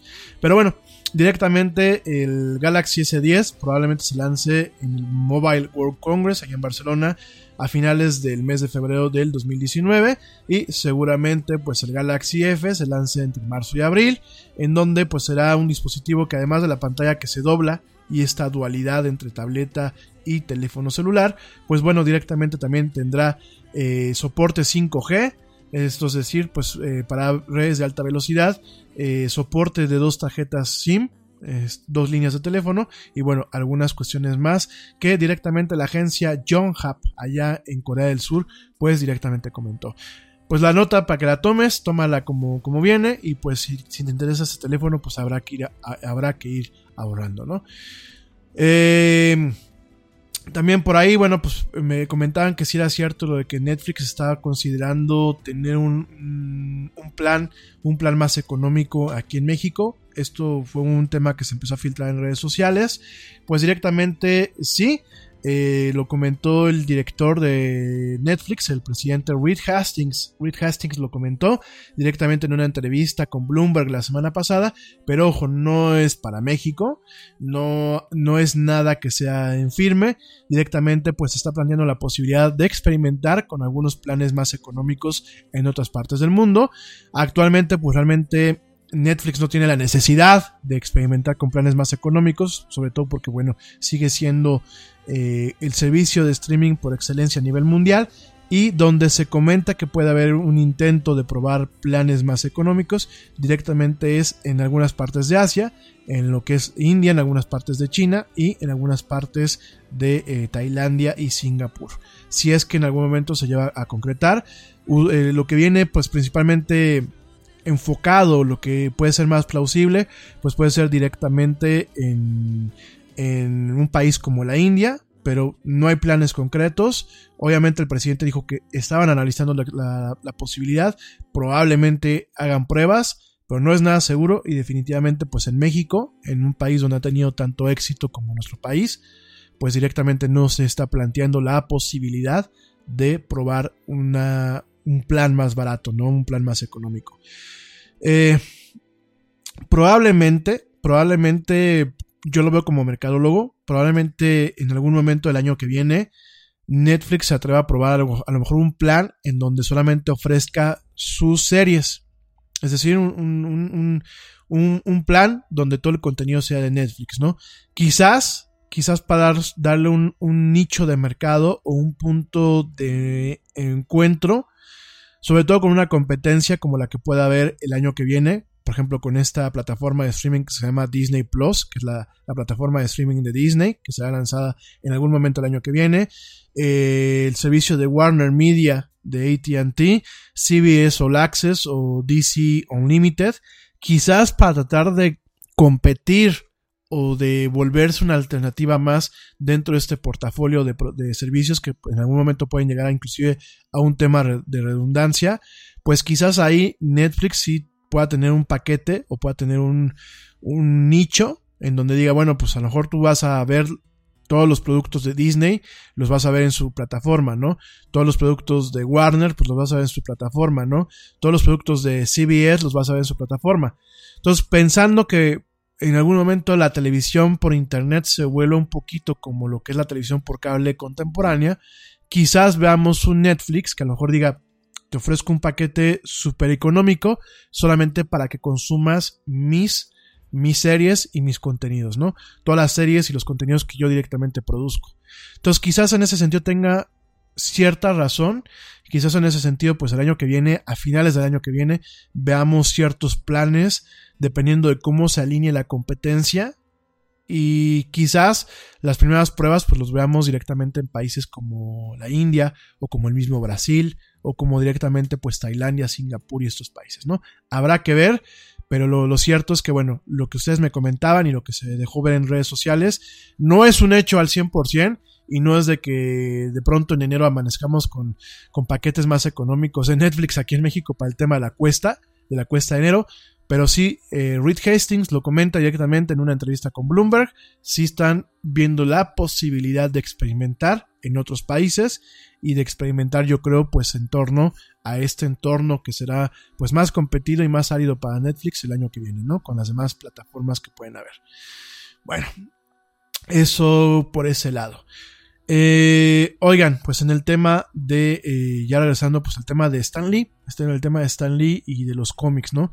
La industria, me dicen que por favor platique de los desnudos de Mariana Seguane. Oigan, ¿qué pasó? Esto no es ventaneando. No es ventaneando ni el programa de Pepillo Origel, ¿eh? No, no voy a platicar de eso. Pues, ¿cómo voy a platicar de los desnudos de esa muchacha, hombre? Este, ¿qué pasó? no sé si fue cotorreo o ya me, me escucharon aquí el no, no, no, no, no se pasen, ¿eh? No me cotorren con eso. Sí, yo, yo sé que para muchos, pues está más para el taco de ojo de la muchacha, ¿no? Pero este, no, no, no. Como que no. Mejor búsquenlo en su, en su página favorita de espectáculos, ¿eh? El Yeti no es de espectáculos. Oigan, pues directamente el tema de los cómics. Ah, qué puntadas avientan. Saludos a Dani Arias, que por aquí me dice que no le ha saludado en todo el programa. Saludos, mi Dani. Yo sé que aquí anda. Saludo también a Ale Dressler, que me dice que no la saludé el día de ayer. Aquí andamos, mi Ale, no te preocupes. Ya sé que yo, ya sé que te desvelas con nosotros. Gracias, querida amiga. Y alguien más que se me olvide antes de que me sigan reclamando. Saludos a mi amiga Bere, a la güera Luna Frost. Bueno, saludos en general a toda la gente que me escucha. A mi primo Edgar que me escucha desde Guatemala. Saludos a mi primo, te mando un fuerte abrazo, primazo. La verdad, aprovecho para decirles pues mucho de lo que yo sé de computación y muchos de los fundamentos que tengo de computación, pues se los debo a mi primo. Realmente fue el que me em, ayudó, ayudó a que el tema de la computación fue una pasión para mí y pues yo le, yo le aprendí a arreglar mis máquinas desde joven, porque pues varias veces les compuse las computadoras de trabajo a mi papá y mi papá iba con mi primo para que se, las arreglara, entonces este pues yo le aprendí a él y pues le debo mucho de lo que sé, eh, lo poco mucho que sé de computación, se lo debo en parte al, primo Edgar y pues le mando un saludo allá hasta Guatemala, que pues allá está mi primo poniendo en alto el nombre de los mexicanos en ese país. Oigan, pues directamente este cómics.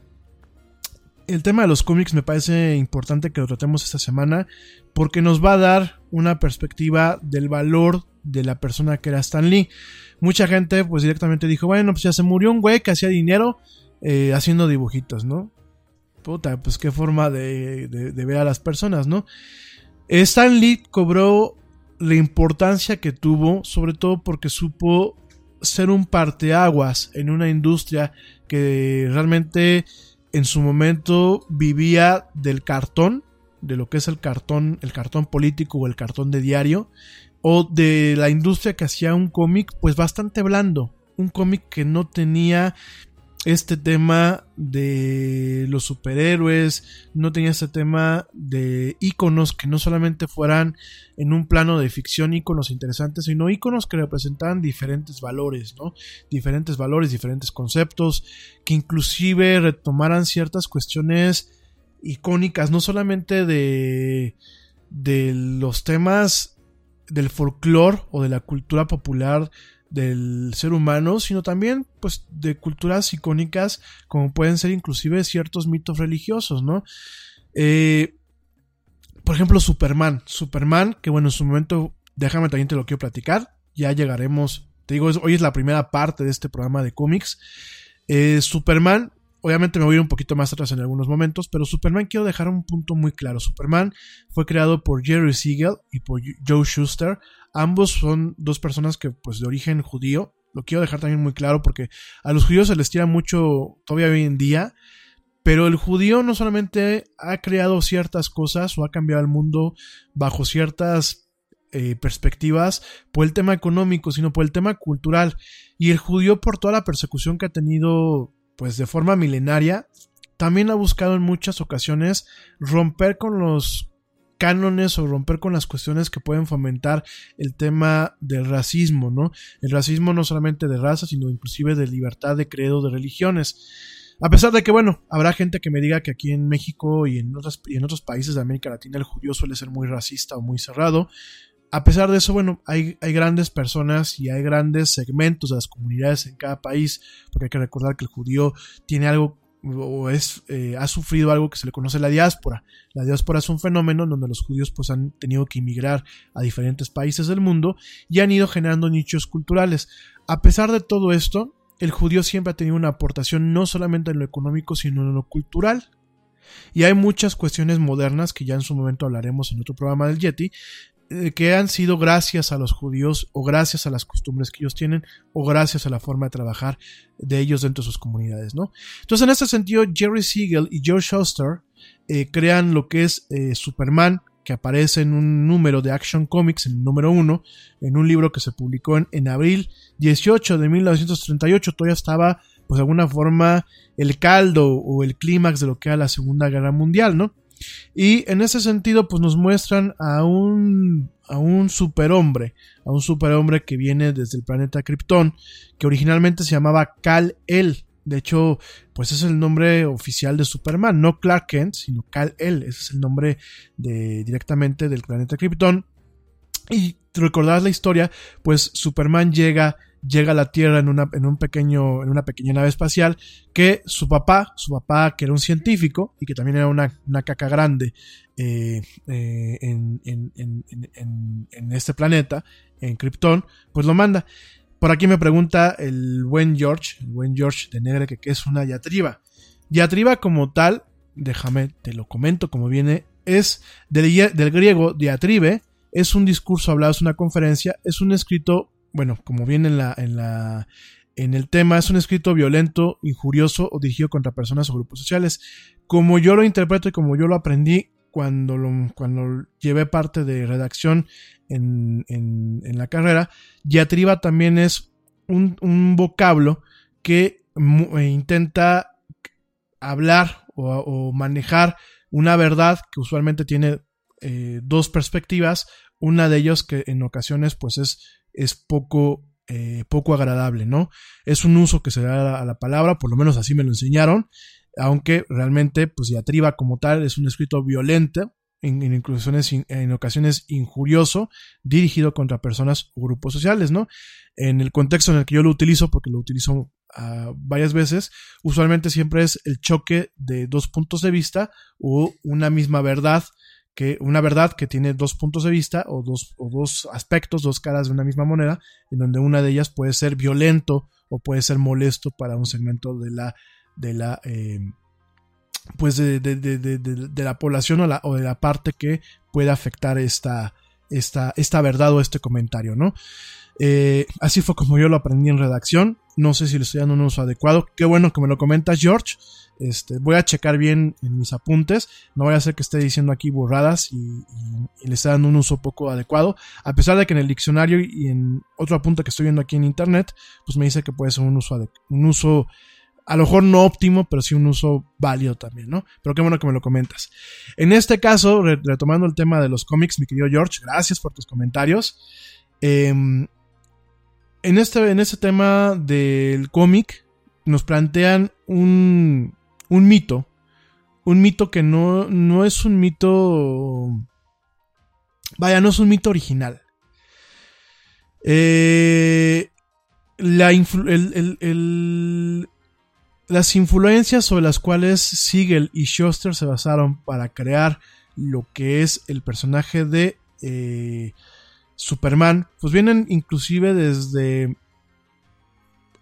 un primer héroe que a John Carter, John Carter de Marte, que por ahí hubo una película bastante mala, que pues es realmente un personaje de las... This podcast is brought to you by ESET, the global leaders in cybersecurity. ESET business solutions range from endpoint and mobile security to encryption, two-factor authentication, and advanced threat detection. And they've just introduced their new endpoint security management platform called ESET Protect. The ESET Protect business security bundles take security to a whole new level. For small businesses and MSPs, I recommend ESET Protect Advanced to cover all your security bases. ESET Protect Advanced includes endpoint protection, cloud sandboxing for advanced threat detection and prevention, full disk encryption, file server security, and cloud based console. Right now, you can save 20% with this limited time offer. So you're not only getting best in class cloud managed protection against advanced attacks, you're enjoying a significant discount. Not yet convinced? Don't worry. You can also get a free trial and an interactive demo at business.eset.com/radio. Get 20% off ESET's new business cybersecurity bundle, ESET Protect Advanced, at business.eset.com/radio. Tú trabajas duro por tu dinero. Con Metro by T-Mobile rinde más. Ahora no hay cargos al cambiarte. Disfruta el precio más bajo de Metro. Solo 25 dólares la línea por cuatro líneas. Además, llévate cuatro teléfonos gratis al cambiarte. Metro by T-Mobile. Conquista tu día. Todas las líneas pierden la promo si alguna se desconecta sin cargos de activación en teléfonos selectos. Límite uno por línea con cambio elegible. Excluye impuesto de venta. Oferta por tiempo limitado. Aplican restricciones. Visita metrobytimóvil.com. Novelas de Edgar Rice Burroughs. Eh, John Carter, pues es un humano que es transportado a Marte y donde, bueno, pues la gravedad baja de ese, planeta, lo hace más fuerte que los nativos y lo hace que tenga ciertos superpoderes. Eh, también va muy de la mano de eh, la novela Gladiador de Philip Wiley de 1930, en donde, bueno, pues había un, personaje que era Hugo Danner, que tenía poderes muy similares. Eh, también viene directamente de algunas cuestiones como la marca del zorro o de eh, Robin Hood, De ahí también se tomaron ciertas influencias, también se tomaron influencias eh, de inclusive de algunas caricaturas de Popeye, pero también viene de un tema eh, inclusive de tratados como el de Friedrich Nietzsche, del Ubersmensch, que es el superhombre, y ahí viene mucho el tema del, Superman directamente. Eh, inclusive había un cierto tipo de historieta, lo que le llaman el Pulp Fiction, que aquí en México le llamamos como el, el cuento vaquero. Este tipo de historietas que también de ahí se, inspiraron un poco Schuster y, Siegel para Superman. Por ahí había una historieta que decía que se llamaba el Superman, el superhombre del Dr. Jukes, que pues no se sabe si realmente se tomó de ahí en parte este, este tema, este tema de, la concepción del superhéroe, pero mucho del origen de Superman también viene a partir de lo que son, pues, este tema, espérenme, déjenme, déjenme jalo, de, eh, espérenme, espérenme, espérenme, porque no, no me quiero meter un gol, déjenme nada más confirmar lo que voy a decir, porque luego se me mezclan los nombres y digo, este, digo, digo babosadas, ¿no? Viene mucho el eh, del mito, y de hecho en su momento lo platicamos aquí con Manu, viene mucho del mito mesiánico, o bueno, no mesiánico tal cual, sino del mito de Moisés, ¿no? Directamente de, pues, este profeta que llega, llega a un, a un lugar, digámoslo así, por accidente, o llega a un lugar por salvarle la vida, en donde pues realmente no pertenece a este lugar. Entonces, de ahí viene un poquito con el tema de Moisés. Oigan, si alguien tiene un poquito más de profundidad de cuestiones bíblicas y de alguna forma estoy cometiendo algún error, coméntenmelo porque no quiero, de verdad no quiero dar una mala información, ¿no? Hasta donde yo me quedé, pues es un poquito la historia de Moisés, que lo, rescatan, lo mandan en, un, en una, una cunita, eh, directamente, pues en, Sí fue Moisés, ¿no? El que ponen en el, en el, río, que llega en el río Nilo a, Egipto, o estoy diciendo alguna estupidez. ¿Alguien? ¿Nadie? Bueno, lo voy a confirmar para decirlo mañana bien, porque aquí en la punta que me hice ya me quedé con la duda, pero me acuerdo que en algún programa con Manu lo platicábamos y venía mucho de este mito, ¿no? De este mito bíblico, pues del super, del superhombre que al final del día eh, intenta rescatar al pueblo, ¿no? En este caso está rescatando pues al pueblo de Nueva York o a la gente que se ve amenazada por los superhéroes. Llega con este mismo mecanismo, con esta misma tema de que no es originario del lugar. Eh, llega siempre con un tema pues casi deidítico, casi de ser Dios. Y en ese sentido, pues el tema de Superman es uno de los primeros intentos por convertir el cómic en Estados Unidos, y por eso estoy tomando el tema, por convertir el cómic no solamente en una fuente de entretenimiento, no en una fuente de consumo, que ya lo había con el famoso Pulp Fiction, con esos libros que les digo yo que son como el cuento vaquero de aquí en México, eh, o, la, o la novela trailera, sí, la novela trailer también, eh, no solamente es tratar de posicionar de una forma accesible, porque aparte el Pulp Fiction allá en, Estados Unidos, lo que es este historieta, esta historieta o esta novela gráfica, que no es una novela gráfica como tal. El Pulp Fiction, pues, para mí es el cuento vaquero de aquí de México. Es, es inclusive lleva el mismo tipo de, de, dibujo, el mismo tipo de historias, ¿no? Que son historias como como cotidianas, pero mezcladas con, algunos unos temas de ficción. Sin embargo, el Pulp Fiction como tal en Estados Unidos, al igual que aquí el cuento vaquero, son, em, son historietas que son para adultos, ¿no? O sea, pues, el Pulp Fiction de Estados Unidos yo me acuerdo de donde se inspiró Tarantino para su película y de lo que es el origen del cómic pues siempre salen las muchachas así como muy exuberantes y ligeras de ropa y etc., ¿no? Al igual que el cuento vaquero y que los diversos libros de esa índole de aquí en México, ¿no? Entonces, de alguna forma lo que hacen en su momento, no solamente Siegel y Schuster, sino diferentes personas de las que te voy a estar hablando el día de hoy, eh, mañana y el jueves, lo que hacen ellos es de alguna forma buscar posicionar el cómic como un medio, una, accesible para todo el mundo, porque Superman es uno de los primeros cómics o historietas cómicas que de alguna forma son o plantean un rol que puede ser consumido por todo el mundo, ¿no? A pesar de que déjame te digo, déjame te lo comento, que dentro de Superman, dentro de lo que es el cómic, hay etapas muy negras, hay etapas muy negras de Superman porque nos, topamos con un Superman un tanto machista, un tanto de bromas malas, inclusive con algunos mensajes en su momento medio chauvinistas, en el caso de Superman, tuvo una, tuvo dos o tres épocas Superman, eh, dos o tres etapas que a mi muy humilde opinión, pues no eran un rol a seguir, ¿no? Eran un rol de una persona mala onda, ¿no? Por ahí Superman se cotorrió feo a, este, a Louis Lane. en su momento se, se cotorrió feo a este muchacho, ¿cómo se llama? El que era el asistente de Superman. Este, Billy, Billy Orsen. Eh, por ahí le puso los cuernos a, a Louis Lane, a Luis Lane, como le decimos aquí en México. Eh, no sé, tuvo, como yo creo que como buena parte de, la sociedad americana, tuvo sus, sus, sus altibajos, ¿no? Inclusive, inclusive por ahí Superman, en el momento en que de alguna forma intentó cumplir con ciertas cuestiones del código, del código de la autoridad del cómic en Estados Unidos, pues tuvo tres o cuatro cuestiones polémicas que ya platicaremos en su momento, ¿no? Más allá de que pues también hubieron problemas eh, de copyright, porque hay gente que piensa, o en su momento hubieron cuestiones que pensaban de que directamente la figura de Superman pues era un plagio, ¿no? De hecho, hubieron este, una serie de demandas en contra de Jerry Siegel y de Joe Schuster en su momento, no solamente por personas que en su que en aquellos entonces pensaban que eh, Superman era una copia, una copia de algún personaje.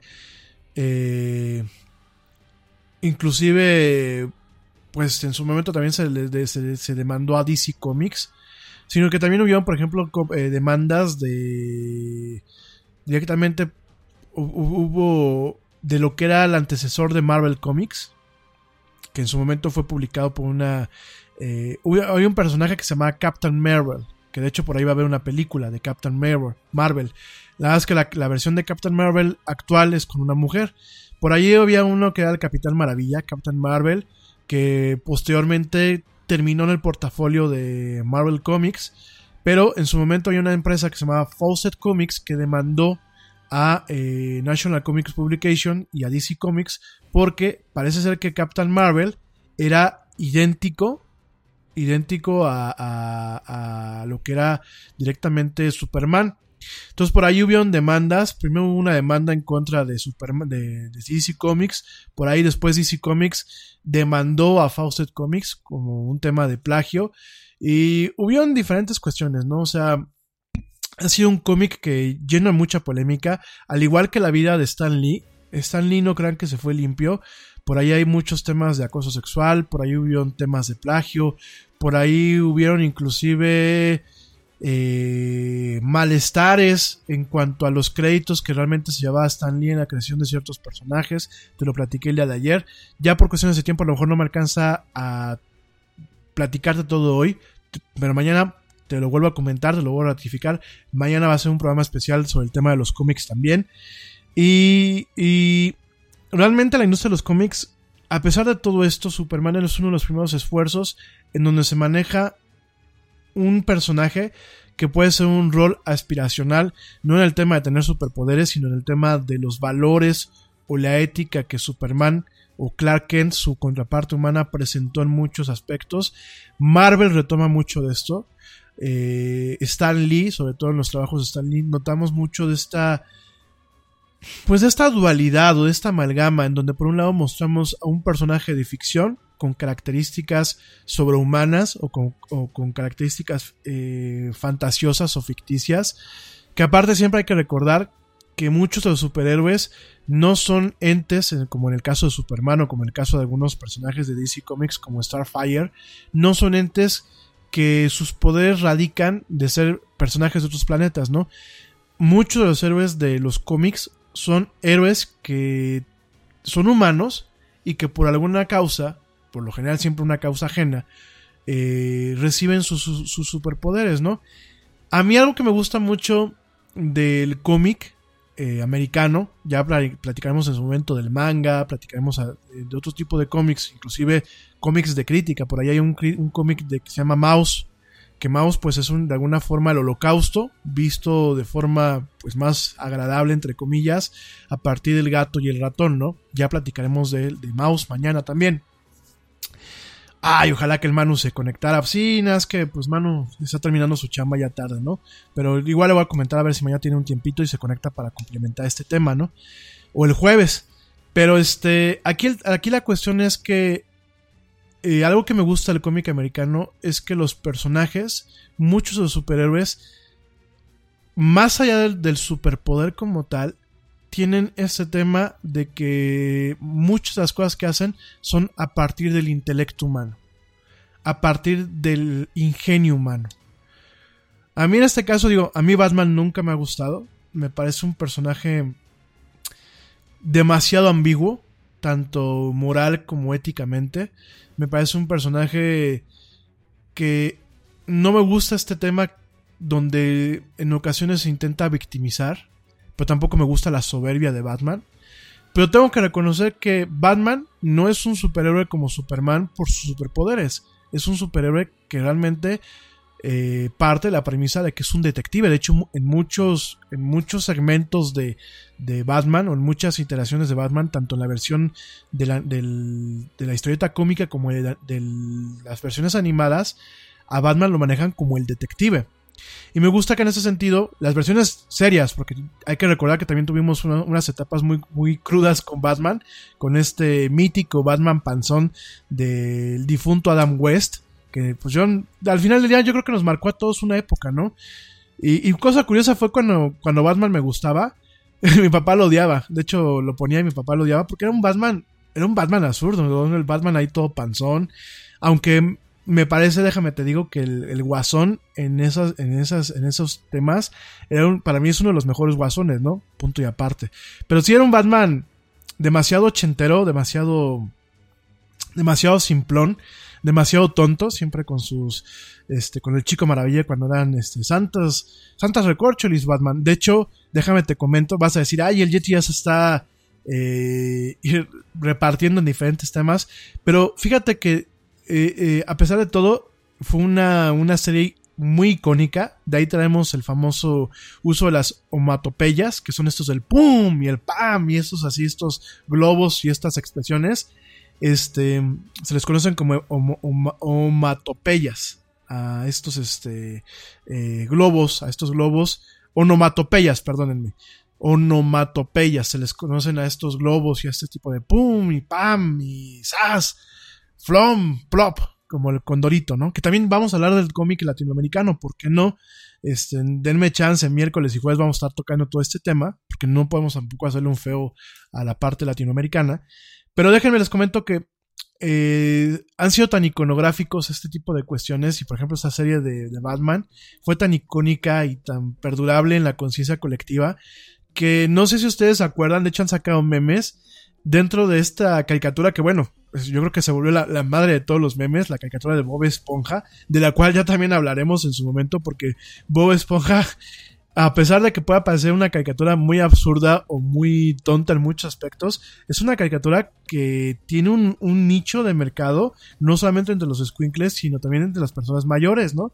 E inclusive responde muchísimo a un segmento poblacional que es la comunidad lésbico, gay, bisexual, transexual, etc, etc, etc, ¿no? Entonces ya platicaremos también de Bob Esponja, pero en Bob Esponja aparecen dos personajes, ¿no? Que es el chico Percebe y Sireno Man y de hecho, los dos personajes están sumamente basados en lo que es directamente eh, esta versión de Batman, ¿no? De, de, Batman Panzón con Adam West, ¿no? Esta versión en donde pues directamente vemos un Batman muy ingenuo, muy poco oscuro, eh, muy relajante. También yo me, yo me reía mucho porque, pues aparte tenían como ciertos números musicales, ¿no? Cuando salían con el Guasón y contra el Acertijo y todo esto, ¿no? Y fíjate cómo cómo un personaje logra permear no solamente en, el tema intelectual, porque ahorita regreso al mismo tema medular, no solamente en el tema intelectual, sino en el tema inclusive cómico. Y antes de ya acabar el programa, ya sé que me extendí, pero vamos a estar hablando hoy, mañana y el jueves, para la gente que se está conectando ahorita, que me van a tener que escuchar en la repetición. Hoy, mañana y jueves vamos a estar hablando de todo lo que es el cómic como medio, como medio de entretenimiento y como medio de comunicación y como medio de crítica. No solamente vas hablando del cómic americano, también voy a hablar del cómic latinoamericano, voy a hablar de, la figura de los cartones, que bueno, el cartón, pues ahorita por ejemplo en un país como México está, amenazado. Eh, vemos a cartonistas como Calderón, eh, que están pues con ciertas amenazas porque son, son cartonistas que le pegan al régimen que está y al régimen que viene.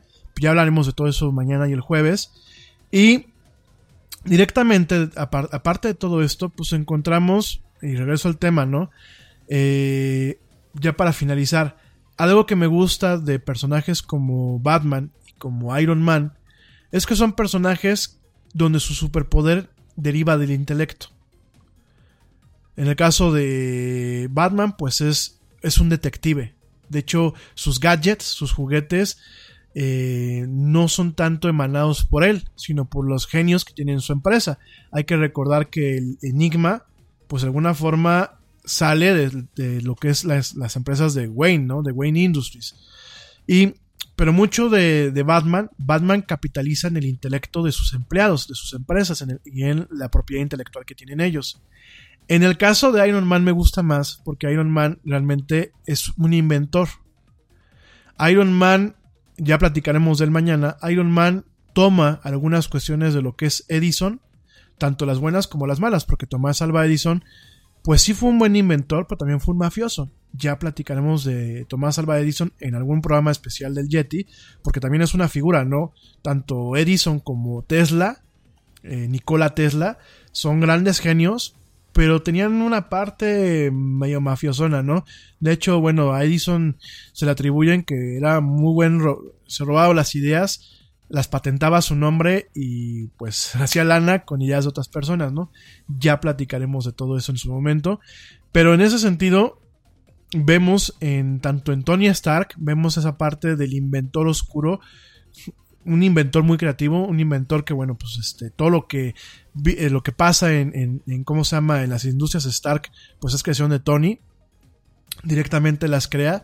Tiene esta, esta dualidad, que es la dualidad de la persona alcohólica, la persona que no recibió quizás el cariño adecuado por parte de su papá.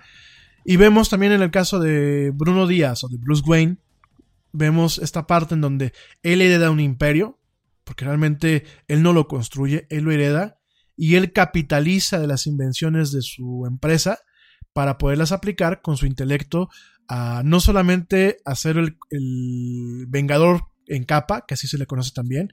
En inglés también lleva el nombre y de hecho está registrado por Warner, eh, The Caped Crusader, sino también lleva esta parte del detective. De hecho, han habido libros, libros en donde vemos historias que son prácticamente como si fuera un CSI en miniatura, donde pues realmente Batman es el policía que investiga y el policía que termina ejecutando.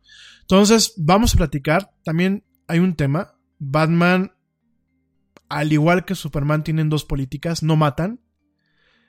Hay algunas excepciones, pero realmente ni Batman ni Superman han matado a nadie, cosa que en Marvel pues sí se da un poquito más ese tema. Vamos a estar platicando todas estas cuestiones, pero es una parte del cómic muy interesante, ¿no? Vemos a gente con intelecto. En el caso de los Cuatro Fantásticos, también vemos que, bueno, pues el, comandante de los Cuatro Fantásticos, que es el Dr. Reed Richards, pues es un científico, es un científico eminente y de hecho en el universo Marvel nos topamos de que tiene un hijo súper brillante más adelante, ya de eso mañana platicaremos, y de alguna forma es una de las familias más poderosas y más importantes en lo que es el tema del cómic de Marvel, pero también el cómic internacional, ¿no? Vemos una familia funcional, porque la familia de Reed Richards, pues bueno, es su esposa, su esposa que es la mujer invisible, el hermano de la esposa, su cuñado, que es el hombre, el hombre de fuego, y, eh, o la llama humana, como le dicen también, y vemos, bueno, pues al amigo de toda la vida, al amigo de la infancia, que es Ben Grimm, que Ben Grimm, pues es este, la mole, ¿no? Que como te decía ayer, Ben Grimm es un personaje judío, es un personaje que ya, ya ha hecho mole, hace en su momento su bar mitzvah, su confirmación con la, con la religión judía, ¿no? Entonces, es muy rico, y ya para cerrar el programa, los cómics no solamente los veamos como muchas veces a lo mejor nuestros padres o nuestros abuelos lo veían, ¿no? Un entretenimiento barato, una forma de tirar el dinero a la basura o libretitas o historietitas cómicas. El cómic tiene mucho fondo. El cómic al final del día narra historias que pueden narrar una, una serie de ficción o pueden narrar una película o pueden narrar inclusive eh, eh, películas de culto. El cómic no es solamente es propio de Estados Unidos. Hemos tenido aquí cómic en México. Por ahí teníamos este de... ¿Cómo se llamaba? Eh, este cómic que también fue muy, este, muy famoso aquí en México. Eh, también tenía un programa de radio. Calimán. Calimán, pues fue un, el hombre increíble. Calimán, pues fue un, cómic importante aquí en México. Vamos a platicar de eso. También vamos a platicar del cómic eh, colombiano. Del cómic también, este. Por ahí había un, personaje que siempre se me olvida su nombre. Nada, lo único que me, acuerdo es que era el, el grasoso o algo así, que era un cuate gringo un cuate gringo que lo, hace un, un cómic este, colombiano. Déjame te investigo el tema porque siempre se me olvida. Mañana lo voy a platicar. Eh, Calimán, bueno, pues fue un personaje aquí de México, entre otros personajes. En Francia también hubo cómics importantes, como lo fue en su, en su momento Las aventuras de Tantán o de Tintín, si lo decimos aquí en México. En Bélgica tuvimos eh, un tema con lo que es Asterix, o es al revés, ¿no? Asterix, el galo es de Francia y Tintín es de Bélgica. Sí, perdónenme. Tintín es de Bélgica, es hecho por Hersch. Y em, en el caso de Asterix, es francés. Se me mezclan los cables, disculpen ustedes, ¿no? En Francia también hay un cómic, un cómic que es eh, mitad cómic, mitad cartón, que se llama Le Chat, que es el gato, en donde vemos a un gato gordo siempre con cara risueña, que es un político, entonces siempre se está burlando del tema político allá directamente en Francia, ¿no?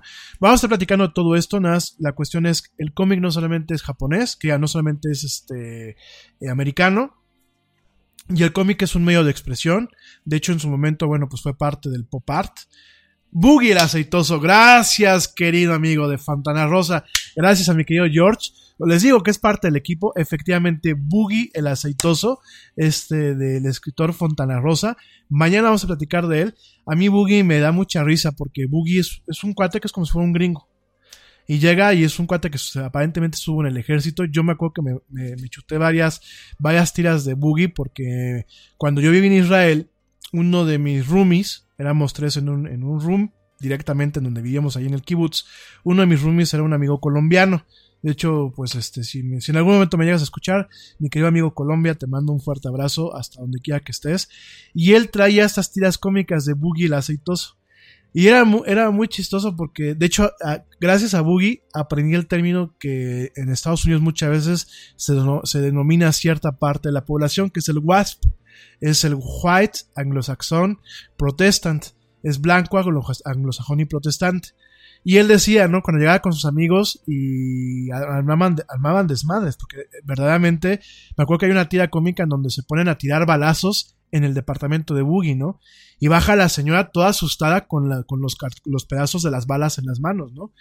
Y le dice, a ver, señora, no sé qué, es que usted está tratando de reprimirnos porque usted es la parte eh, opresora del pueblo y no sé qué, ¿no? Usted, como vive en el piso de arriba, se cree mejor que nosotros, ¿no? Que bueno, los amigos de Boogie Boogie pues eran, eran, eran telita, ¿no? Y siempre decía, porque nosotros somos orgullosamente la clase oprimida, somos WASP, ¿no? Somos White, Anglo-Saxon and Protestant.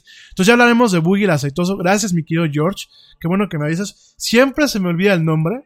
Este, siempre, de hecho hubo una película, una película, una película de animación. Y bueno, ya platicaremos de Boogie el aceitoso, que bueno, pues es una tira cómica de Roberto Fontana Rosa en donde, bueno, pues se critica directamente la mentalidad mercenaria, los mercenarios, el armamentista, y bueno, pues directamente a través de la figura de este asesino sin corazón que es Boogie, ¿no? Que siente absoluto desprecio por todo y por todos, ¿no?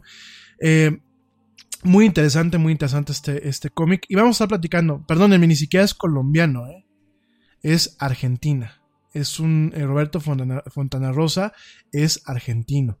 Entonces, este, a pesar de que directamente en la década de los 90 eh, este personaje aparece en Colombia, en el diario El Tiempo, eh, aparentemente el personaje es argentino. A ver, déjenme nada más salirme de, dudas, espérenme, ya que ya saben que no me gusta estar diciendo tonterías.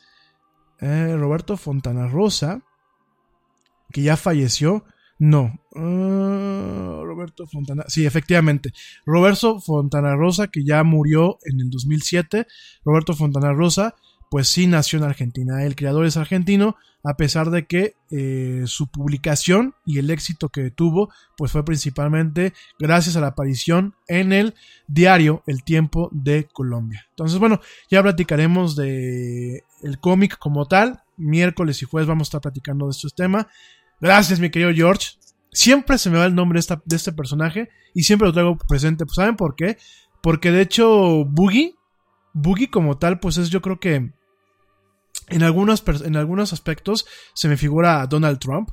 Y en otros tantos se me figura a la ultraderecha que hoy, hoy pues amenaza al mundo, ¿no? Entonces vamos a estar platicando de Boogie, vamos a estar platicando obviamente de Batman, vamos a estar platicando de Marvel Comics, la historia de Marvel Comics es bastante atropellada, vamos a estar platicando pues de ello.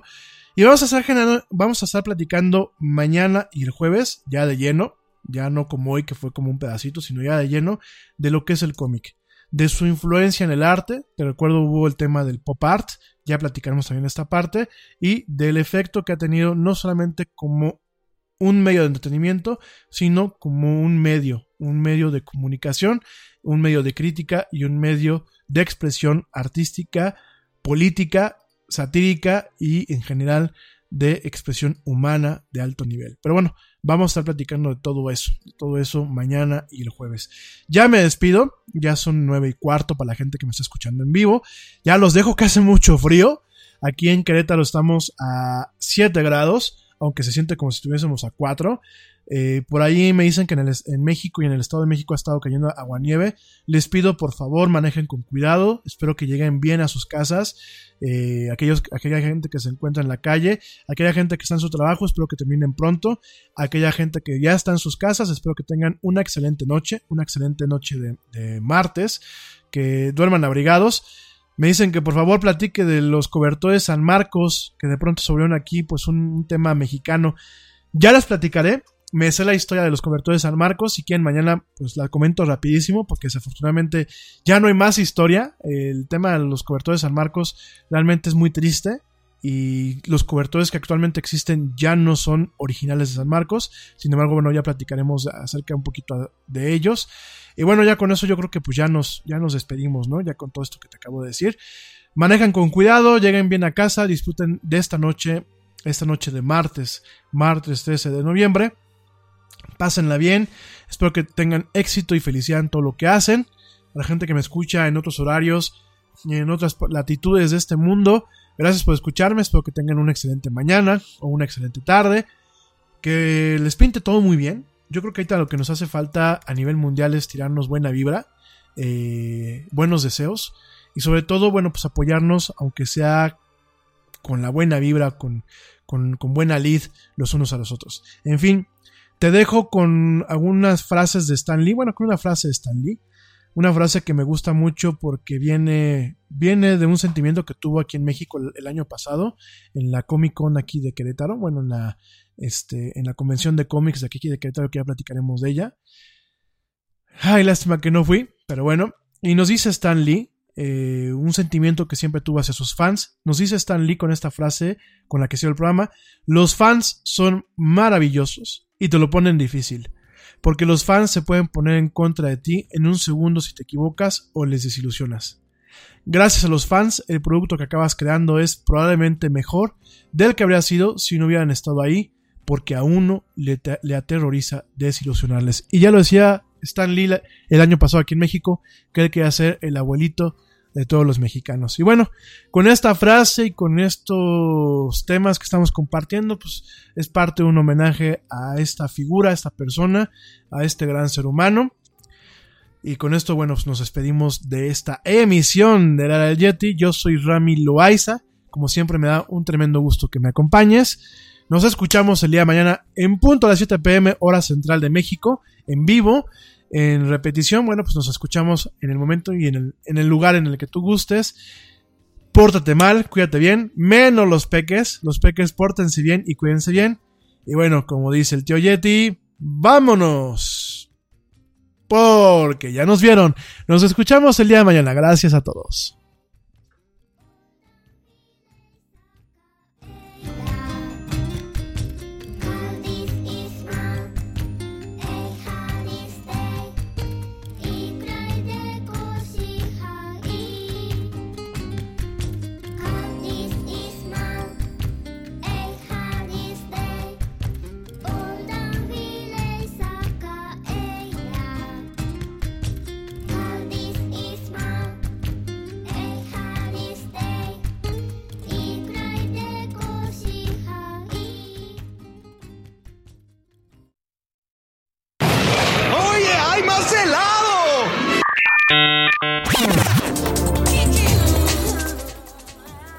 La actualidad no te deje helado.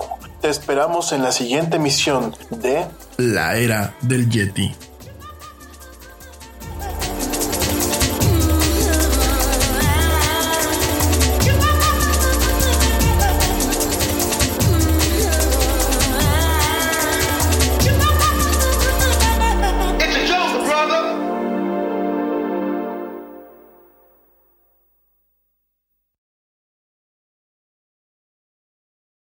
What do you want a da da da? We could switch to Progressa da. Oh yeah. We could switch to Progressa and sa. Mka. We could sa and have to buy some za. Oh yeah. Let's switch to Progressa to da and get some za with the money we saw. Yeah. Now we know we're gonna da da da. These days, nothing is normal and everything is weird. But you could still save big when you switch to Progressive. It might just be the most normal thing you da to da. Quote to da at progressive.com. Progressive Casualty Insurance Company and Affiliates. En Target, la salud de todos es nuestra máxima prioridad. Por eso requerimos que todos usen mascarilla o alguna otra cubierta en el rostro, además de dar mascarillas y guantes para proteger a nuestro equipo. Todos los días limpiamos las tiendas a profundidad, también los carritos y canastas después de cada uso. Recuerda que cuentas con nuestros servicios de compra fácil, sin contacto, como Drive Up y entrega el mismo día. Creemos en estar siempre cuidándote. Siempre lo haremos. Conoce más en target.com diagonal a Bullseye View.